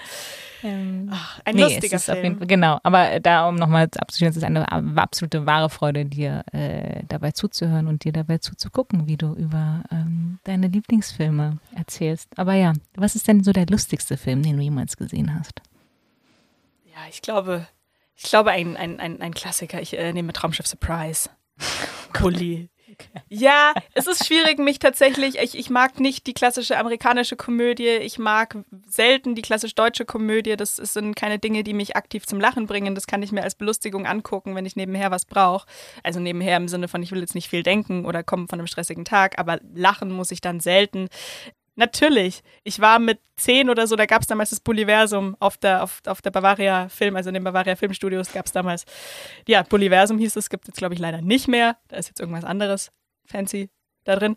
Ähm, und da konnte man Traumschiff Surprise nachspielen. Und da habe ich damals so ein, so ein lila Dings bekommen von Spucki oder Schrotti oder von wem auch immer die lila Farbe ist. Und es gibt irgendwo in dem Tresor in meinem Kinderzimmer eine, eine Videoaufnahme, wie ich, äh, ich glaube, Schrotti parodiere einem ganz schlimmen Haarschnitt und einem viel zu großen lila Shirt. Und da stehe ich in diese, also in dieser, in, in, wie heißt das denn, in diesem Raumschiff und telefoniere. Sagt die ganze Zeit, ja mei. Ich mache ich mach da ganz komische Sachen, aber der, der wahnsinnig lustiger Film. Natürlich. Gut zu wissen. Dieser Safe oder dieser Tresor wird immer interessanter. Ja. Du hast jetzt äh, schon ein paar Mal deine Mama erwähnt, deine, die, die Mama Alba. Die Mama Alba. Die Mama Alba. Hallo Mama. Ähm, Oh gab es denn, ich habe die Kategorie der Teenager genannt, gab es denn einen Film oder eher eine Szene in einem Film, die du zum Beispiel mit deiner Mama oder einem äh, erwachsenen Familienmitglied geschaut hast und es war dir einfach ähm, sehr, sehr, sehr unangenehm? Nee, ich glaube, wir hatten nie den Moment, wo wir was zusammen geguckt haben, weil man muss dazu sagen, ne, wir haben in einer, in einer Wohnung zusammen gewohnt. Wir hatten einen Fernseher. Ich war kein Kind, das noch einen Fernseher im Zimmer hatte oder da auf dem Laptop was geschaut hat, sondern das war schon, wir haben uns abends hingesetzt, haben gesagt, wir gucken jetzt zusammen einen Film, wir suchen den aus. Und ich habe schon was ausgesucht, was man dann auch zusammen gucken kann. Also ich hätte mich jetzt nicht hingesetzt und gesagt, komm, wir schauen American Pie. Ähm, ist grundsätzlich eine schlechte Entscheidung. Würde ich, würde ich nicht machen. Ähm, was ich nie, ich weiß, ich glaube, wir haben mal ange... Ich wollte unbedingt Filth sehen. Diesen ähm, äh, tollen James McAvoy-Film von John Baird. Äh, ich glaube 2000. Drexau im Deutschen Ah ja, stimmt. heißt der, glaube ich. Hm. Und ich glaube, 2013, ja. Ich glaube, ja, wahrscheinlich habe ich Drecksau gelesen und mich dann dagegen entschieden. Weil ich liebe diesen Film. Das ist ein ganz, ganz toller, schwarzhumoriger, ähm, schottischer Film über Schottland mit dem großartigen James McAvoy. James McAvoy. Den ich auch jedes Jahr an Weihnachten gucke übrigens. Ich gucke immer tatsächlich Liebe und Filth. Das sind meine zwei Weihnachtsfilme. Es ist ein Weihnachtsfilm, tatsächlich. Ja, ja, ist aber auch eher so ein äh, emotionaler Rollercoaster, den du dann hast an Weihnachten, oder? Ja, ich gucke äh, immer die gleiche Reihenfolge. Ich steige ein mit äh, Drecksau. Das ist wahnsinnig gut. Äh, dann schaue ich alle Harry Potter Filme. Und dann schaue ich am Tag, bevor ich zu meiner Familie fahre und wir Weihnachten feiern, äh, schaue ich tatsächlich Liebe. Das ist mein persönliches Weihnachten. Okay, das war eine andere Art von 12 Days of Christmas. Schalalalala. La la la la. La. Okay. Letzte Woche mein erstes Weihnachtslied gehört. Oh Gott. So, ja. Aber den hast du nicht mit deiner Mama gesehen, oder? Ist Nein. Das jetzt doch die Antwort auf deine auf die Nein. Frage? Oder Ich- gibt es keine Antwort auf diese Frage? Ich glaube, es gibt keine Antwort okay. auf diese Frage. Dann mach einfach weiter. Ja. Aber danke für diese gute Filmempfehlung trotzdem. Und ich habe jetzt sehr viel gelernt, zum Beispiel, dass ich dich mindestens 10 bis 14 Tage vor Weihnachten nicht erreiche, weil du äh, Ja, beschäftigt bist. richtig. Okay, aber wir bleiben mal in diesem, mh, in einem, in einem ähnlichen Themenbereich und kommen zur Kategorie Uh la la. Hallo. Welcher Film hat dann äh, für dich die sexieste Filmszene, ohne dabei eine Sexszene zu sein? Da fallen mir auch zwei ein. Okay. Ähm, Deswegen ist die Folge auch einfach doppelt so lang, wie sie sein sollte, weil ihr zu Ja. einem zwei Sachen. darf, ich, darf ich auch eine Serie sagen oder muss es ein Film sein? Kann ich dich davon abhalten? Nein. Und du wirst mir, ich weiß nicht, also, ja. Nee. Bitte erzähl. Ich möchte alles hören, was du mir erzählst. die Serie. Sherlock, die tolle Serie Sherlock ähm, mit Benedict Cumberbatch und Martin Freeman, den wir vorhin angesprochen haben als Mhm. ähm, Ex-Porno-Double in Tatsächlich Liebe, Mhm. der da Dr. Watson spielt. Ähm, Staffel 3, Folge 1. Ich weiß das, ich weiß das sehr genau. Staffel 3, Folge 1. Ähm, das ist äh, Sherlock. Ich hoffe, es ist Staffel 3, Folge 1. das weiß ich Du hast gerade gesagt, du weißt es ganz genau. Ich weiß, ich, ja, ja, ich überlege gerade aber nicht, dass es die zwei und die letzte war. Nein. Ähm, kurz vor Sherlocks vermeintlichem Tod, der ja ähm, passiert irgendwann in dieser, in dieser Folge, springt er durch ein äh, Fenster. Es ist ein Zeitlupen-Shot. Ähm, wir sehen, Molly Hooper arbeitet, der Love Interest, die ähm, arbeitet. Äh, Sherlock bricht durch das natürlich Zuckerglasfenster, ähm, macht sich diesen Haken ab, an dem er hing, wuschelt durch seine Haare, die natürlich immer hier ähm, I just woke up like this aussehen, obwohl da ganz viel, ganz viel da ist. Übrigens ähm, ein Teil Perücke davon. Ich dachte immer, das sind die echten Haare von Benedict Cumberbatch. Woher weißt du sowas? Das, äh, ja, das, ah, ich hab, mhm, ich wohne alleine, ich viele Nächte alleine. Ähm, Und auch alleine, aber ich weiß nicht, welche Teilperücken auf dem Kopf von schmalen britischen Schauspielern rumhängen. Ja, ich weiß jetzt nicht, ob das gut ist, dass ich das weiß. Ich fand, das war ich sehr enttäuscht, als ich das rausgefunden habe. Egal, er wuschelt durch diese Haare, Durch die Teilperücke. durch die Teilperücke, geht zu, und das ist ja alles, ähm, es ist 50 Bilder, es ist Zeitlupe, so ein bisschen, ähm, und geht dahin und nimmt sie und küsst sie, nimmt ihren Kopf in die Hände und küsst sie und geht weiter und sein hochgestellter äh, Kragen und alles weht und das ist, und dann ist er weg. Und das ist ja, es ist ja sehr viel Anspannung in der ganzen Sherlock-Serie, weil Sherlock ja so ein, ist ja so ein bisschen Sheldon Cooper-mäßig, man weiß nicht richtig, weiß der, was Liebe ist, kann der körperliche Liebe geben und äh, Molly Hooper ist völlig völlig hin und weg. Und ich glaube, ich habe ich hab eventuell mal ein oder 18 Mal zurückgespult, als diese Szene kam. Okay. Jetzt weiß ich, was ich heute Abend mache. So, du hast gesagt, Schick es gibt zwei. Dankeschön. Du hast gesagt, es gibt äh, zwei äh, Szenen. Ja. ja, die andere ist aber, ich weiß nicht richtig, ähm, die hat schon, die hat schon sehr viel Feuer und ich glaube, das sollte sie gar nicht haben. Und die ist dann so im Fandom explodiert. Und zwar in ähm, Thor Ragnarok, der erste Tor, den Taika Waititi gemacht hat. Waititi. Ähm, der neue Tor ist übrigens auch sehr gut, wie ich finde. Man erwartet Taika, man bekommt Taika. Und man hat Natalie Portman. Ähm, jedenfalls, äh, äh, genau. Und es gibt eine Szene, wo äh, Loki, gespielt von Tom Hiddleston, und ähm, Valkyrie, gespielt von Tessa Ich erkenne Thompson, ein, Munz, ein Muster. ein Monster, Ein Monster. Ich erkenne ein Monster-Muster. ein Monster namens Hiddleston. Ein, Ähm, ein monsterartiges Muster in deiner. Also es ist diese Type. Szene, die, die soll, das ist keine Sexszene, das ist keine erotische Szene, die soll das überhaupt nicht haben. Und was, was die so hat an Feuer, die gibt's auch. Ich meine, wenn du jetzt auf YouTube gehst und du gibst ein Ragnarok, Loki, Valkyrie, dann bekommst du genau das in tausend Varianten angezeigt. Ähm, die kämpfen, weil er nennt sie, nee, sie nennt ihn irgendwas Doofes, sie sagt äh, Laki statt Loki und er fasst sie an und die kämpfen und die machen aber einfach nur Handkampf, also nicht dieses Superhelden, ich töte dich mit meinen Blitzen, die alle pink sind und leuchten ähm, oder sonst irgendwas, sondern die machen hier kurz einmal Nahkampf am Boden. Ähm, und das, und, oh Gott, das ist ganz schlimm, wenn ich das jetzt erkläre. Und er, er, er nimmt ihren Arm und zieht ihre Uniform zur Seite und erkennt, dass sie eine Valkyrie ist, was ja ähm, damals von, von noch zu Asgard gehört. Das heißt, er weiß, okay, sie weiß, wer er ist eigentlich. Und dann sagt er, you're a Valkyrie. In sehr viel tiefer und sehr viel toller, als ich das jetzt gesagt habe. Und dieser Satz ist ikonisch für den ganzen äh, Loki-Fandom-Kreis. Ist eine tolle Szene. Ikonisch. Ja. Ich könnte jetzt faken und sagen, ich habe, ich kann mich dran erinnern an diese Szene. Ich habe den Film gesehen. Ich kann, ich glaube, ich kann mich äh, ein bisschen dran erinnern. Muss ich nochmal nachgucken, vor allen Dingen, wenn sie so ikonisch ist, diese Szene. Aber um beim Thema Faken zu bleiben. Bist du ein großer Fan von meinen überhaupt nicht holprigen Überleitungen? Großartig. I Dankeschön. love it. Äh, Ich habe das Gefühl, dass fast jeder, oder vielleicht auch nicht, aber ich würde es fast mal vermuten, dass fast jeder so Filme hat, wo er auf irgendwelchen gesellschaftlichen Veranstaltungen und da wird drauf angesprochen, oh, und da, der war so toll, hast du, hast du gesehen? Hm, ja, ja, hm, der war richtig toll. Aber eigentlich hat man diesen Film niemals gesehen oder ihn zumindest niemals zu Ende gesehen. Was ist denn so der Faker für dich? Obwohl ich fast, ich habe fast das Gefühl, dass du wahrscheinlich alle Filme gesehen hast, die es gibt auf dieser Erde. Nee, nee, nee. Also ich weiß, ich bin, ich bin zweimal aus dem Kino gegangen in meinem Leben. Das mache ich wirklich selten, Uh. weil wenn ich Geld gezahlt habe, dann bleibe ich da auch eigentlich. Ich bin einmal gegangen bei Axolotl Overkill, einem deutschen Film. Ähm, und da bin ich, glaube ich, nach 20 Minuten gegangen. Mit, Mhm. Ich glaube, der ist mit Jasna Fritzi Bauer, ist er nicht? Oder verwechsel ich das? Weiß ich nicht.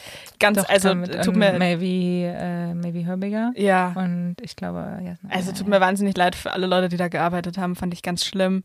Ähm, ich bin auch gegangen bei How to Be Single. Rebel Wilson, How Dakota Johnson. War das auch ein Kinofilm? ja.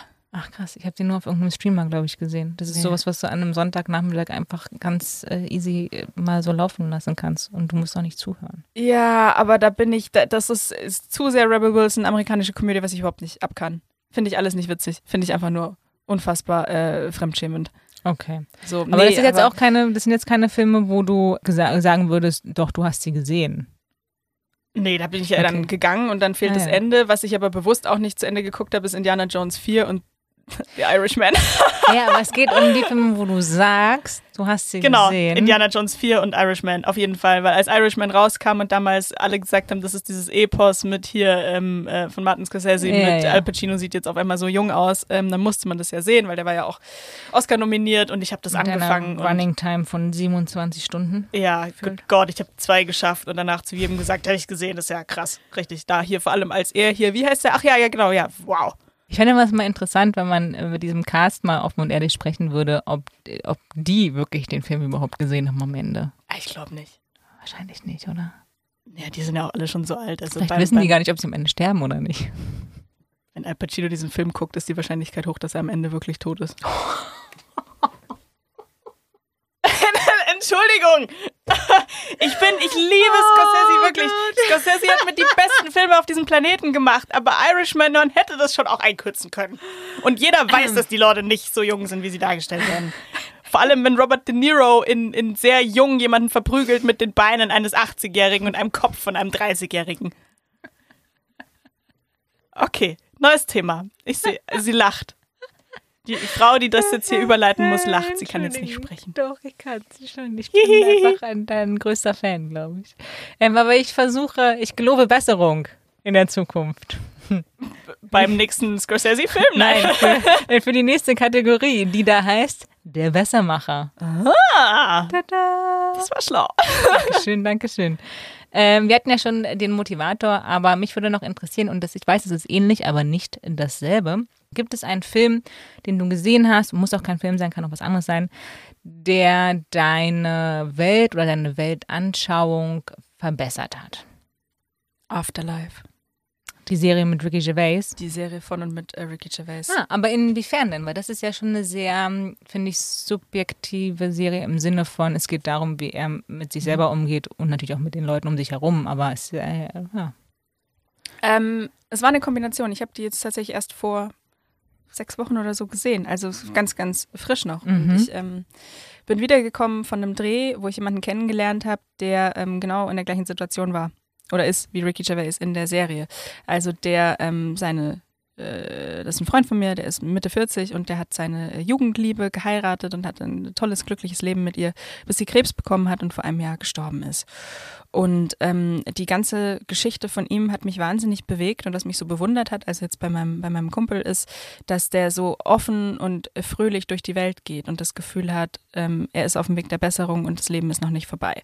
Und dann guckst du, ich habe auf seine Empfehlung in Afterlife geguckt und Ricky Gervais ist da in der genau gleichen Situation, geht nur ganz anders damit um, ähm, weil er ja, es ist alles egal.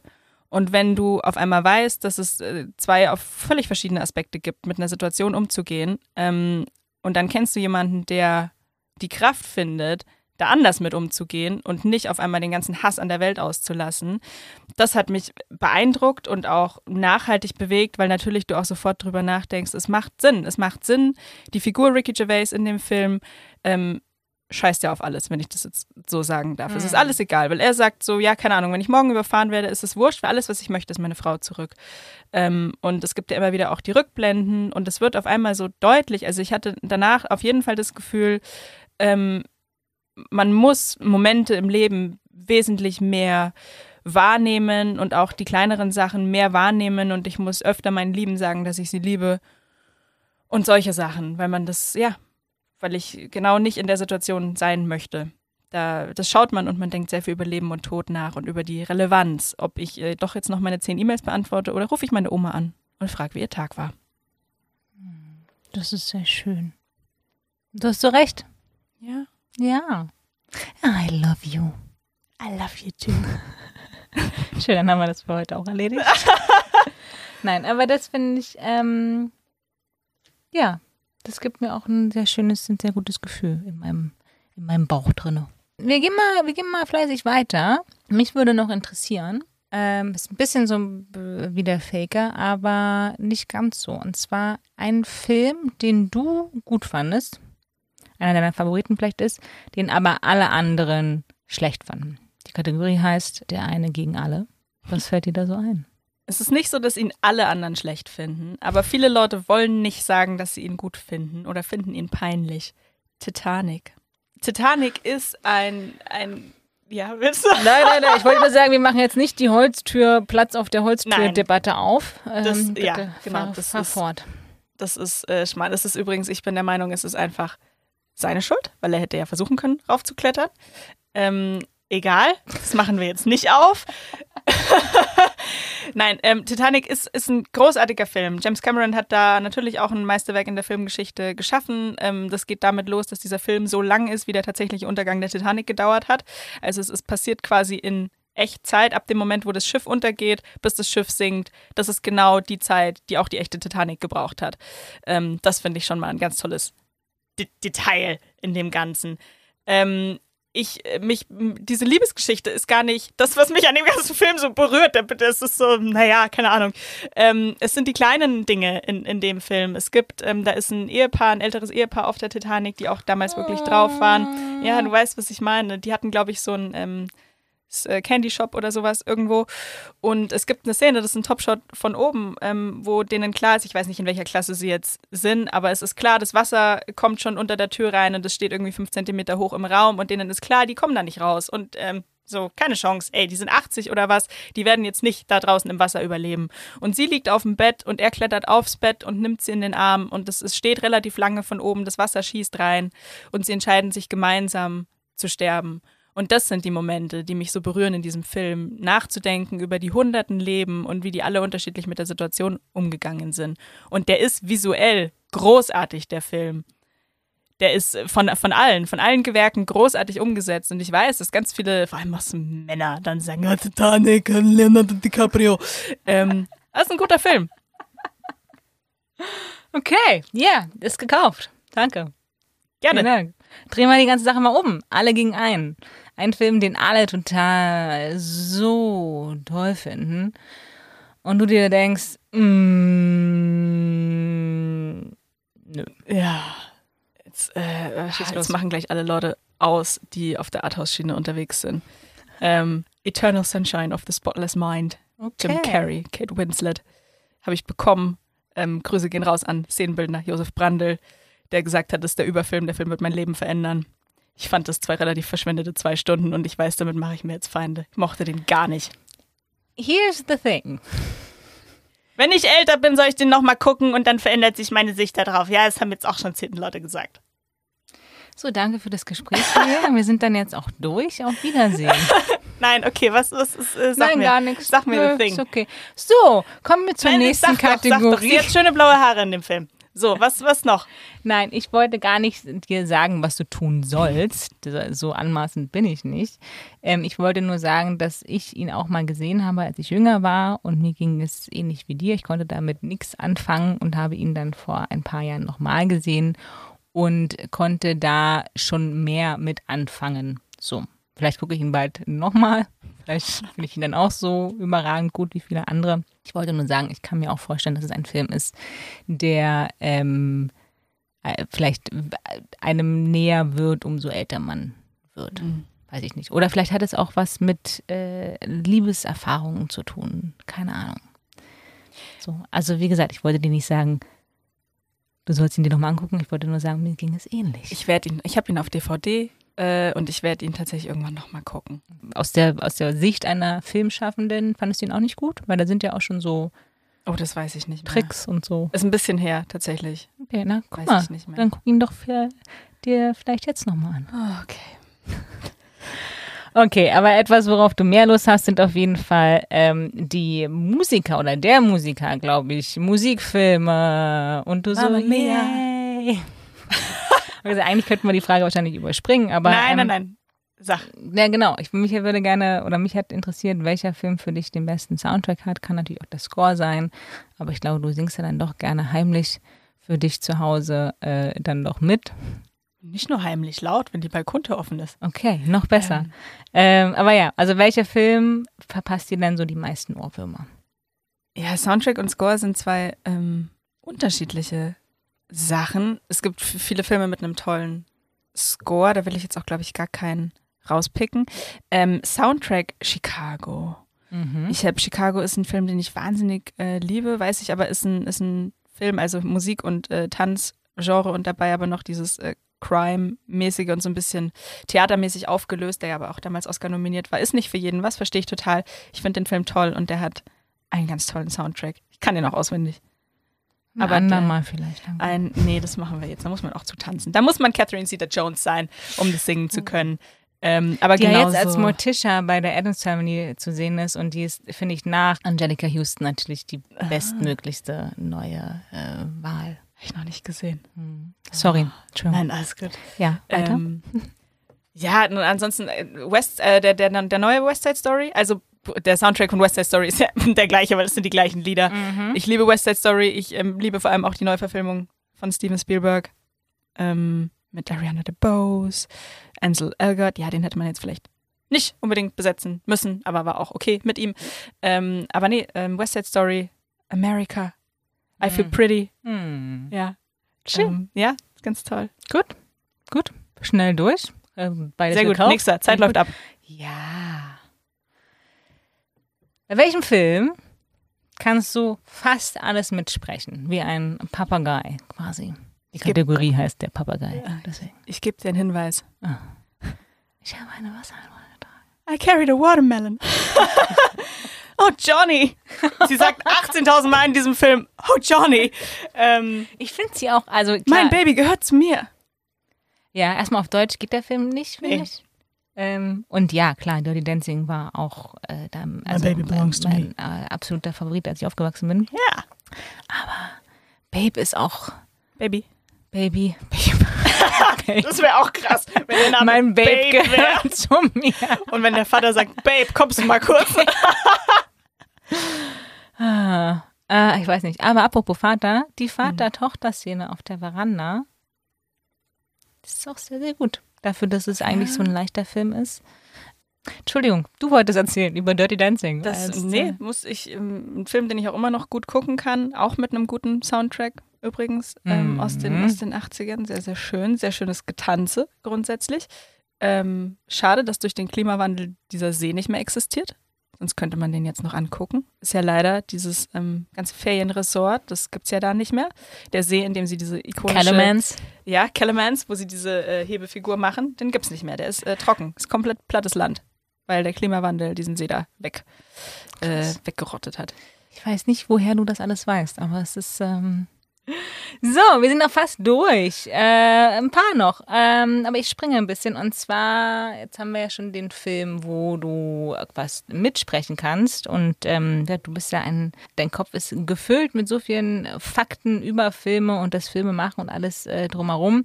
Gab es aber einen Film, der für dich ähm, nachhaltig beeindruckend war, ähm, sehr innovativ. Das kann von der schauspielerischen Leistung her sein, von der technischen Umsetzung, von, vom Production Value, alles. Ich möchte wieder zwei Sachen sagen. Ja. Ähm, einmal Leon der Profi. Mhm. Leon der Profi ähm, gehört mit zu meinen Lieblingsfilmen, habe ich aber auch erst vor kurzem entdeckt. Und da ich freue mich immer, wenn ich lange, lange nichts aufgenommen habe in die Liste der Lieblingsfilme. Und das kam übrigens auf Empfehlung von meinem äh, Programmierer, der Easy Extra programmiert hat, Alexander Lehmann. Und ich dachte, ach ja, okay, ich gucke das jetzt an, mal gucken. Ähm, der hat mich wahnsinnig beeindruckt in, in allem. Es geht schon damit los, dass Natalie Portman elf Jahre alt ist und stimmt. alle Schauspieler an die Wand spielt in diesem Film. Und da spielt Gary Oldman mit. Und das ist schwer, Gary Oldman an die Wand zu spielen. Aber dann kommt die elfjährige Natalie Portman und macht es. Ähm, alleine das aus einer, also sie wurde, ne, aus 2000 Mädchen wurde sie ausgewählt. Völlig zu Recht, weil das absurd ist, wie jemand so viel Talent haben kann und diesen Charakter so versteht. Ähm, sie hat die Rolle ja, äh, sie hatte ihre Eltern genervt, bis sie diese Rolle bekommen hat und die, die Eltern haben damals gesagt, dass, äh, das Einzige, das Einzige, was die stört an dem Film, und das ist ein bisschen verstörend, wenn man den Film gesehen hat, ist, dass sie rauchen muss in dem Film. Und deswegen haben sie sich dann äh, vertraglich darauf geeinigt, dass sie die Zigarette immer nur hält und an ihren Mund ansetzt, aber nie zieht. Das heißt, wenn man den jetzt nochmal guckt, kann man einmal darauf achten, dass sie nie zieht an der Zigarette, sondern die immer nur hält und sie wollten, dass sie aufhört zu rauchen, der Charakter im Film. Nee, ich mochte die Prämisse des Films total. Und das hat für mich überhaupt nichts, nichts Ausgedachtes, nichts Konstruiertes. Das war für mich ähm, alles logisch, was passiert ist und hat mich aber so berührt, dass dieses kleine Mädchen das Leben von, von Leon auf den, auf den Kopf stellt und auch das Ende. Wenn man den jetzt, gibt es Leute, die den Film nicht gesehen haben? Das weiß ich nicht. Weiß ich jetzt auch nicht. Aber das ist ein toller Film, der ist visuell toll gemacht, die Geschichte, ähm, das Buch ist, ist, ist schön und der ist großartig besetzt. Gary Oldman ist ein, ist ein großartiger Bösewicht. Gary Oldman ist so vielseitig, ähm, egal ob hier The Darkest Hour oder Harry Potter oder sonst was, der kann alles und der Das kann ein ganz ekelhafter Bösewicht sein in diesem Film. Mhm. Fünfte Element. Großartig. Oh, Gary Oldman. Okay, du hattest noch einen zweiten? Ja, die, äh, die, die Serie How to Get Away with Murder äh, Ah, mit okay. Viola Davis. Viola Davis. Mhm. Ja, aber tatsächlich vom, vom Storytelling-Value her gesehen, ist ein bisschen her, dass ich die jetzt gesehen habe. Ähm, ich weiß, es ist auch wieder nicht für jeden was. Ich, ich habe sehr viel gelernt aus dieser Serie, weil es sind, glaube ich, sieben, sieben Staffeln oder so. Also es geht relativ lang. Ich weiß auch, dass zwischendrin mal eine Staffel dabei ist, wo viele Leute aussteigen. Ähm, man lernt ja alle diese Schüler kennen. Ich weiß jetzt gerade nicht, wie viele das sind. Sechs, sieben Leute, die Schüler sind von Anwältin Annalise Keating, gespielt von Viola Davis. Und das sind alles unterschiedliche Charaktere, die man eigentlich nicht mag. Es gibt einen einzigen Charakter, ähm, der die Sympathie trägt. Äh, das äh, Wes, gespielt von Alfred Enoch. Ähm, und der stirbt dann irgendwann in, in, der zweiten Staffel oder so. Das kann man sagen, weil wenn man die Serie geguckt hat, weiß man, dass es viel um, um seinen Tod geht. Und damit bleiben nur Charaktere übrig, die ähm, nichts an sich haben, was man mögen könnte. Das sind alles narzisstische, egozentrische ähm, Arschlochcharaktere. Und was die Serie aber macht im Storytelling ist, die, die, man möchte unbedingt wissen, wie es den Leuten geht. Und, man, und die machen immer mehr Sachen falsch und graben sich immer tiefer da ihr eigenes Grab und in ihre Schlucht rein. Und trotzdem schaff, schaffen die das, dass man irgendwie nach Staffel 3 oder 4 so mit denen mitfühlt und, und so viel Sympathie und Empathie für die hegt, obwohl das eigentlich alles ganz schlimme Charaktere sind. Und es geht ständig nur darum, irgendwelche Morde zu vertuschen, die teilweise mit Absicht, teilweise unabsichtlich passiert sind. Ähm, und man, ja, dass das am Ende, dass nur Leute gibt, die alles falsch gemacht haben im Leben und man trotzdem die freisprechen möchte als Zuschauer, das macht schon viel. Nice. Okay. Schön. Das ist meine Antwort. Finde ich sehr gut, finde ich sehr gut. Du könntest auch so Empfehlungs, äh, Empfehlungssprechen, nee, Empfehlungsschreiben einsprechen für verschiedene Serien und Filme. Was mich noch zur, zur vorletzten Kategorie äh, bringt und äh, da bitte nur eine Antwort. Ich muss dich ja. entscheiden. Vorletzte Kategorie und dann kommen wir nämlich auch zu unserem aller, allerletzten äh, Last Film Standing. Aber äh, bevor der, bevor wir uns de, dem Ende nähern, hätte ich gerne noch gewusst, was denn so deine Geheimwaffe ist. Also ein Film, der vielleicht nicht so bekannt ist, aber den du auf jeden Fall immer empfehlen würdest. Ja, ich sag jetzt einen Film, den ich nur dank dir kenne, hm. den du mir empfohlen hast. Was? Was? Molly's Game. Aaron Sorkin mit äh, Jessica Chastain. Ich habe die Jessica Chastain empfohlen. Ja, und dann habe ich angefangen mit Crimson Peak und dann hast naja, du gut. gesagt, wie kann man denn mit Crimson Peak anfangen? Ja, wie kann man denn? ähm, und dann hast du gesagt, ich sollte mir Molly's Game angucken und das habe ich auch getan und ich habe den sehr oft gesehen seitdem. Der ist großartig, das war das Regiedebüt von Aaron Sorkin. Aaron Sorkin hat The Social mhm. Network geschrieben und Moneyball. Ähm, ja, und äh, dann hat er ja The Trial of the Chicago Seven gemacht, hat er mhm. noch viel mehr gemacht. Das ist ein großartiger Film. Ich weiß nicht ganz, ich glaube, dass der Titel viele Leute wahrscheinlich. Der Titel ist nicht falsch. Wenn man den Film gesehen hat, dann passt der Titel super, super gut. Aber ich glaube, dass ähm, der falsch geteased wurde und ihn deswegen weniger Leute gesehen haben, als er eigentlich verdient hätte. Und der hat auch eine besondere Art Storytelling. Aaron Sorkin hat eine sehr, sehr eigene Art, Geschichten zu erzählen, die aber sehr fesselnd ist. Okay. Also es ist, es ist wirklich das, äh, die Erzählung des Films, warum du ihn so empfehlen würdest? Ja, alles. Also Jessica Chastain ist, ist, ist großartig mm. in der mm. Geschichte. Natürlich. Wie kann man sie nicht mögen? Das stimmt allerdings. Ähm, wir verehren sie. Ja. Ja, tun wir. Jessica Chastain. Uh. Aber auch die Geschichte ist ja auch wieder eine wahre Geschichte. Ja. Muss man, muss man sagen. Vor allem, wenn man den Hintergrund kennt und man weiß, welche Schauspieler, also welcher Schauspieler spielt zum Beispiel Tobey Maguire, der damals in dieses echte Skandal mhm. verwickelt war dann äh, nimmt das alles eine ganz andere Dimension an. Du hast auf jeden Fall ein Fable für wahre Geschichten. Ja. Finde ich sehr gut. Das sind doch die besten. Das Leben schreibt doch die besten Geschichten. Oh, bam. Okay. Unsere Geschichte ist jetzt langsam zu Ende. Oh. Wir sind jetzt bei der letzten Kategorie ähm, angekommen und wer es bis hierhin geschafft hat, konnte bezeugen, dass du ein großes Herz und eine große Leidenschaft für Filme hast. Du weißt viel, du genießt es, du, ähm, ich glaube, ja, dein Leben und Film sind schon sehr, sehr eng miteinander verwoben. Jetzt äh, passieren aber verschiedenste Sachen. Weiß ich nicht, dein Haus brennt ab, ähm, du wirst von Aliens entführt. Ja. Ähm, das Internet es äh, stürzt zusammen, es gibt keine Server, es gibt keine Streamer, es gibt keine Kinos mehr. Ähm, du hast, wie gesagt, du musst dich entscheiden für einen letzten Film. Dein Last Film Standing, liebe Julia, ist? Ich möchte meine Antwort ändern. Ich weiß, ich habe ich hab eigentlich vor ein paar Tagen eine Antwort abgegeben. Ich möchte sie ändern. Mein Last Film Standing ist tatsächlich Liebe. Genau aus dem Grund, den ich vorhin gesagt habe, dass ich glaube, dass eben die verschiedenen Stränge, die zusammenlaufen, dir immer eine unterschiedliche Sichtweise aufs Leben geben. Und wenn ich den, wenn ich nur noch diesen Film gucken darf, dann kann ich entscheiden, auf welche Geschichte ich mich konzentriere ähm, und kann ja entscheiden, ob ich eher lustig oder eher traurig drauf bin oder was ich möchte. Das ist ein Alltime-Favorite und macht für mich alles aus, was, was Filme sind. Ne? Filme ist meine, Filme war meine erste große Liebe, ist es immer noch. Und das ist ein Film, den ich immer und ewig lieben werde. Schön. Vielen, vielen Dank. Danke dir. alles Gute, alles Liebe. Wir, Nein, damit sind wir durch. Ist eine, ähm, Tolle Antwort, toller ähm, Last Film Standing. Und ich danke dir für deine Zeit und für diese ganzen vielen Eindrücke und Ein, äh, Einsichten in die Filmwelt. Das war sehr unterhaltsam. Vielen, vielen Dank. Ich danke dir. Ich freue mich sehr auf diesen Podcast. Es gibt zu wenig Podcasts, wo sich nur mit Film beschäftigt wird. Und zwar nicht nur mit einem, sondern mit vielen. Ich freue mich auf alle deine Gäste und Gästinnen, die hier über ihre Liebe, le äh, Liebe leben, Liebe reden zu diesem Medium. Schauen wir mal, schauen wir mal. Gut, dann, ähm, ich entlasse dich. Du bist, äh, du arbeitest ja an deinem nächsten Filmprojekt schon wieder. Du bist auf dem Weg zur Motivtour und Ja. hast hier nur kurz äh, in Berlin pausiert. Ich weiß, du musst deinen Zug bekommen. Ja. Ähm, deswegen vielen, vielen Dank. Danke dir. Und ähm, oh, warte mal. Wir können, ich, ich weiß was. Oh, Erzähl mir mal noch einen Fakt. Irgendeinen Fakt noch. Um jetzt hier und über die, währenddessen ich was suche, musst du kurz improvisieren. Ähm, al, äh, uh, als Steven Spielberg, oh, ja, ich, random, okay. Ähm, als Steven Spielberg Indiana Jones äh, gedreht hat, mussten sie für ein paar Tage einen Dreh unterbrechen, als sie da in der, in der Wüste waren. Ich weiß gerade gar nicht mehr. Ich glaube irgendwo Marokko, die Richtung, könnte auch falsch sein. Ähm, und Steven Spielberg hat sich von zu Hause aus Amerika Dosenravioli mitgenommen für alle Drehtage, die sie da waren und war der einzige von allen 100 Menschen in Crew und Cast, der keine Lebensmittelvergiftung bekommen hat. What? Und als sie den Dreh für drei, vier Tage unterbrochen haben, war er der Einzige, der gesund war. Alle anderen saßen im Badezimmer, im Hotelzimmer. Nur er nicht. Er saß mit seinen Dosen Ravioli in seinem Zimmer. Das ist eine sehr schöne Geschichte, ein sehr schöner äh, Fakt. Vielen Dank, mit dem wir uns dann jetzt auch verabschieden können. Aber jetzt kommen wir auch dazu, was ich eigentlich gesucht habe und ich hoffe, es funktioniert. Gucken wir mal.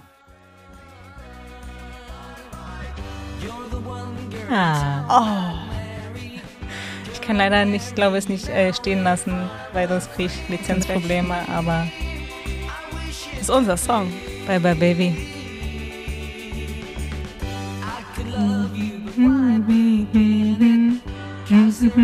So, du musst jetzt weiter singen, weil ich muss jetzt wieder ausfäden. Ich kann sagen, warum das unser Song ist. Weißt du das überhaupt? Nee, weiß ich das? Weißt du nicht? Oh, ich dachte jetzt, du hast den deswegen ausgesucht. Nein, ich habe den wegen Als- Love Actually ausgesucht. Ich weiß, aber ich muss jedes Mal an dich denken, wenn ich den Song höre. Mai, jetzt ist die Beziehung zu Ende hier. Ähm, als wir uns kennengelernt haben, beim Horizont so nah, bei diesem ähm, Kinofilm, hast du einen Teamfilm gedreht, in dem zu viel Material von mir ist, dass ich nie wollte, dass an die Öffentlichkeit kommt, weil ich immer nur als Lichtdubel da äh, saß und mich gefragt hast, was ich gefrühstückt habe. Stimmt gar nicht. Jedenfalls hast du da zwei Lies. Songs unter diesen sehr langen Teamfilm gelegt. Und einer davon Hey, ist, ist hier, ist, ist, ich weiß gerade gar nicht, Time of My Life oder so. Hm, Und der andere ist Bye Bye Baby. Ah. Und ähm, jedes Mal, wenn ich den höre, muss ich an dich denken. Oh. Okay. Gut, Vielen Dank. das war jetzt viel Liebe. Danke, dass ich da sein durfte. Danke, dass du Bis da bald. bist. Ciao. Tschüss.